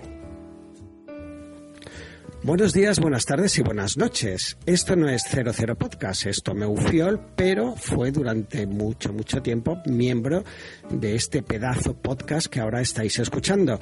Ah, y claro, tanto Gerardo como Susana me han pedido a ver si quería colaborar de alguna forma y en esta ocasión me apetecía mucho porque, eh, por un lado, evidentemente lo echo de menos, pero por otro se estrenaba la continuación de una película que para mí marcó una época, que fue Blade Runner, ah, una de mis pelis favoritas, os puedo decir, del año 82, que tienen los 80, que tienen tantas obras maestras, dirigida por Ridley Scott y como absoluto protagonista, sin dejar de lado a Sir John Howard, a Harrison Ford esa película ah, creo que era, y, y por eso quiero empezar por ahí, quiero que era una unión de muchas cosas, de un buen guion, de una excelente dirección, de una puesta en escena, aunque luego retocada, brutal, a una banda sonora fantástica, unos secundarios que estaban a la altura. Vuelvo a la banda sonora porque realmente sin ella la película no tenía ningún sentido. Creo que pocas películas, y en esto Gerardo me va a dar la razón, la banda sonora es tan importante, adquiere tanto protagonismo. ¿Por qué una banda sonora tiene que estar en una película? Bet Blade Runner. Cada plano, cada secuencia viene acompañado exactamente de aquello que precisa para dar una situación, para marcar ese dramatismo que tiene la película. Hago todos estos hincapiés porque regresa Blade Runner con Blade Runner 49, una continuación en que era un peligro. Uh, me remito a otras películas como Desafío Total, por ejemplo, y otros remakes que se han querido hacer y que realmente han sido un desastre. Aquí el acierto no ha sido hacer un remake, sino que se ha planteado como una se ha planteado como una segunda parte, que realmente es una segunda parte, porque la historia continúa X años después, no os quiero desvelar mucho del argumento, y, y en principio esto es lo que para mí me atraía bastante. Luego lo, los protagonistas, evidentemente está uh, Ryan Gosling y uh, por supuesto Harrison Ford, que se hace un poco de rogar, pero que tiene un protagonismo realmente importante en la película. No es aquello de que te lo meten en dos escenitas y luego te lo quitan. Aquí uh, tiene su peso, algunos a lo mejor lo echáis de menos al principio de la película, pero creo que es importante en el momento que aparece y lo que quiere decir que aparezca uh, y da un poco de sentido a toda la trama argumental de la película. ¿Qué me ha parecido? Pues me ha parecido bien y estáis notando un poco el esteticismo en la forma que tengo de decirlo. La verdad es que no la han cagado, no estamos ante una segunda parte desastrosa, sino que se ha entendido perfectamente a quién se estaba homenajeando. Y todo eso aparece desde los primeros compases de la película. Pero ¿qué ocurre? Y lo quiero ejemplificar con la banda sonora. La, para mí, igualmente, solo la he visto una vez y, por ejemplo, Blade Runner, la original, pues la he visto un montón de veces. La banda sonora está muy bien al principio de la película eh, ya te mete de lleno completamente en esa atmósfera que ocurría en la primera. Evidentemente es un guiño porque uh, tiene un comienzo un poco similar, pero uh, durante toda la película esa banda sonora está ahí presente, a veces incluso para mí de forma molesta. Y no es lo mismo que ocurría en Blade Runner, que cada canción, cada compás, cada elemento de la película formaba, de la banda sonora, perdón, formaba un todo con el resto de la película. Aquí no me ha ocurrido lo mismo. Y eso me ha ocurrido con la historia, con algunas escenas, algunos personajes. Jared Leto, por ejemplo, no entiendo qué hace en esa película. El valor, eh, bueno, el valor que tiene mm, no aporta o se queda corto. Yo creo que a veces las películas adolecen de los montajes y aquí seguramente se han cargado 25 escenas. Y, eso es lo que encuentro que la película tiene altos y bajos, así como en la otra. Uh, para mí era um, todo el rato estaba en, en el top, aquí no debo decir una cosa, si la primera Blade Runner os pareció un rollo, esta es igual de rollo. Te tiene que gustar. Tiene que apasionarte Blade Runner para que Blade Runner 2049 también te guste. Ten en cuenta que viene de un director muy aclamado, Denis Villeneuve, si espero pronunciarlo bien, ya sé que muchos de vosotros estáis esperando mi gazapo, y, tiene películas como Enemigo o La Llegada, que guardan mucho paralelismo entre ellas, que tienen esa atmósfera también ah, que pide un poco ir más allá del espectador. Son películas difíciles, pero que a mí personalmente me han llegado. En Blade Runner 2049 creo que también hay un gran ejercicio. Creo que podía ser perfectamente el director adecuado y se lo merecía. Y la película, ya os digo, sin desmerecer, ah, yo creo que es una película muy buena. No está a la altura, evidentemente, de Blade Runner, pero es una digna sucesora. Mm, me quedo todavía mm, con escenas de Blade Runner 2049 que es verdad que cautivaron y que me dejaron un poco con la boca abierta, pero otras no tanto. Mm, yo creo que es una película que tengo que volver a revisionar y eso ya es mucho hoy en día, porque realmente estamos como de bajón en cuanto a películas de calidad y por tanto está por encima, muy por encima de la media, pero sobre todo quiero recalcar que como continuación es una buena continuación. No estamos ante esas películas bazofia que hacen como para recordarnos que en el año 80 hubo esta tal película. Yo creo que aquí hay mucho cariño, hay muchísimos guiños al original. Los actores, sobre todo para mí Harrison Ford, Ryan Gosling mm, raya, permitidme la broma a veces, el tedio. Eh, esa cara de serio, pero bueno, también hay que tener en cuenta el tipo de personaje que es. Me gusta porque parece que la película va hacia, algún, hacia algunos sitios y luego realmente va por otros, y eso está bien. Y bueno, el final ese tan melancólico que se le quiere dar, y yo creo que intentando buscar ese o contrafinal de la otra película de Blade Runner, que eso es insuperable, pues yo creo que no lo consiguen. es otro ejemplo de decir, vamos a intentarlo, pero es que tenemos una obra maestra por delante. Pues ahí dejo mi opinión. Ah, he ido a saco directamente porque quería hacerlo del tirón, pero quiero dar muchos ánimos a Gerardo y a Susana. Estoy muy orgulloso y contento que ellos quieran retomar con el podcast. Yo creo que lo van a hacer muy bien y si me lo permitís, pues de vez en cuando os dejaré alguna pincelada de, al estilo de Tomeu, que ya sabéis que es un poco más caótico, menos riguroso y menos serio que mis compis, pero que, bueno, a los que me queréis, pues ya sabéis que soy el mejor podcaster, bueno, ya no, ya no puedo decir esta broma porque ni de coña lo soy, y bueno, creo que nunca lo he sido. Igualmente os dejo aquí eh, esta pequeña recomendación, yo creo que la tenéis que ver, hay que verla, y ya os digo, no es que no me haya gustado, me ha gustado y de hecho voy a volver a verla al menos una vez o dos veces más para acabar de entenderla perfectamente. Yo creo que es una película que con el tiempo va a madurar bien, como el buen vino. Un abrazo para todos y un beso especial para mis compis. Muchas gracias, Tomeu, por tu audio. La verdad es que no has, perdido ni un ápice de, lo que es ser un podcaster. Sigue siendo Tomeu. Totalmente. y, para mí comparto bastante tu opinión sobre la película. Y además has resumido en, siete minutos. Totalmente. Eh, ahora todo lo que vamos a decir seguramente es repetido, con, algunas diferencias, pero genial. Mira, yo solo añadir a la super opinión que nos ha mandado eh, Tomeu el trabajo de Ana de Armas en esta película, porque creo que es un gran descubrimiento para, para Hollywood esta, esta actriz, Mm, que pensaba que tendría un papel mucho más secundario que en el que realmente tiene. O, florero. O florero, sí. Chica guapa y se acabó. Pero yo creo que influye mucho en las decisiones y en cómo es el personaje de Ryan Gosling en esta, en esta película. Y pienso que a partir de aquí le espera, si no la. si las cosas no se le tuercen, una carrera algo prometedora en, Hollywood. Ya estuvo eh, haciendo un papel secundario en una película de Jonah Hill, ahora lo voy a buscar, la de Traficantes de Armas. Juego de Armas. Juego, juego de Armas era, fíjate. Em, pues ya, ya, tuvo ese papel, ahora tiene este y, he estaba mirando y creo que ya tiene unos cuantos proyectos más, o sea que yo creo que, ha hecho un, movimiento muy interesante. Pero bueno, perdón, coincido totalmente sobre todo en el papel de Jared Leto en la película, que dices, bueno, sí, tiene que haber un malo, entre comillas, por decirlo de alguna manera, y que quieren hacer así que sea súper guay, algo que no, un malo que no has visto y, y súper interesante e intrigante, pero totalmente de acuerdo que en el montaje se han debido cargar muchas escenas eh, suyas porque es un poquito Queda, queda, sí, acaba de caer un relámpago al lado. Seguimos con la tormenta eléctrica. Efímero. No, Tomeo yo creo que, que ha dado la clave en muchos aspectos. Eh, no había caído yo en el tema de la música. Es verdad que la música, la música de Evangelis, de Blade Runner, de, la original, es, icónica directamente, eh, pero que, hay muchos momentos para, prácticamente gestos de, la música. Mientras que aquí es una música más omnipresente, es verdad. También es verdad que ahora mismo es la forma en la que normalmente las bandas sonoras acompañan a las películas. Es lo más habitual y, se puede entender.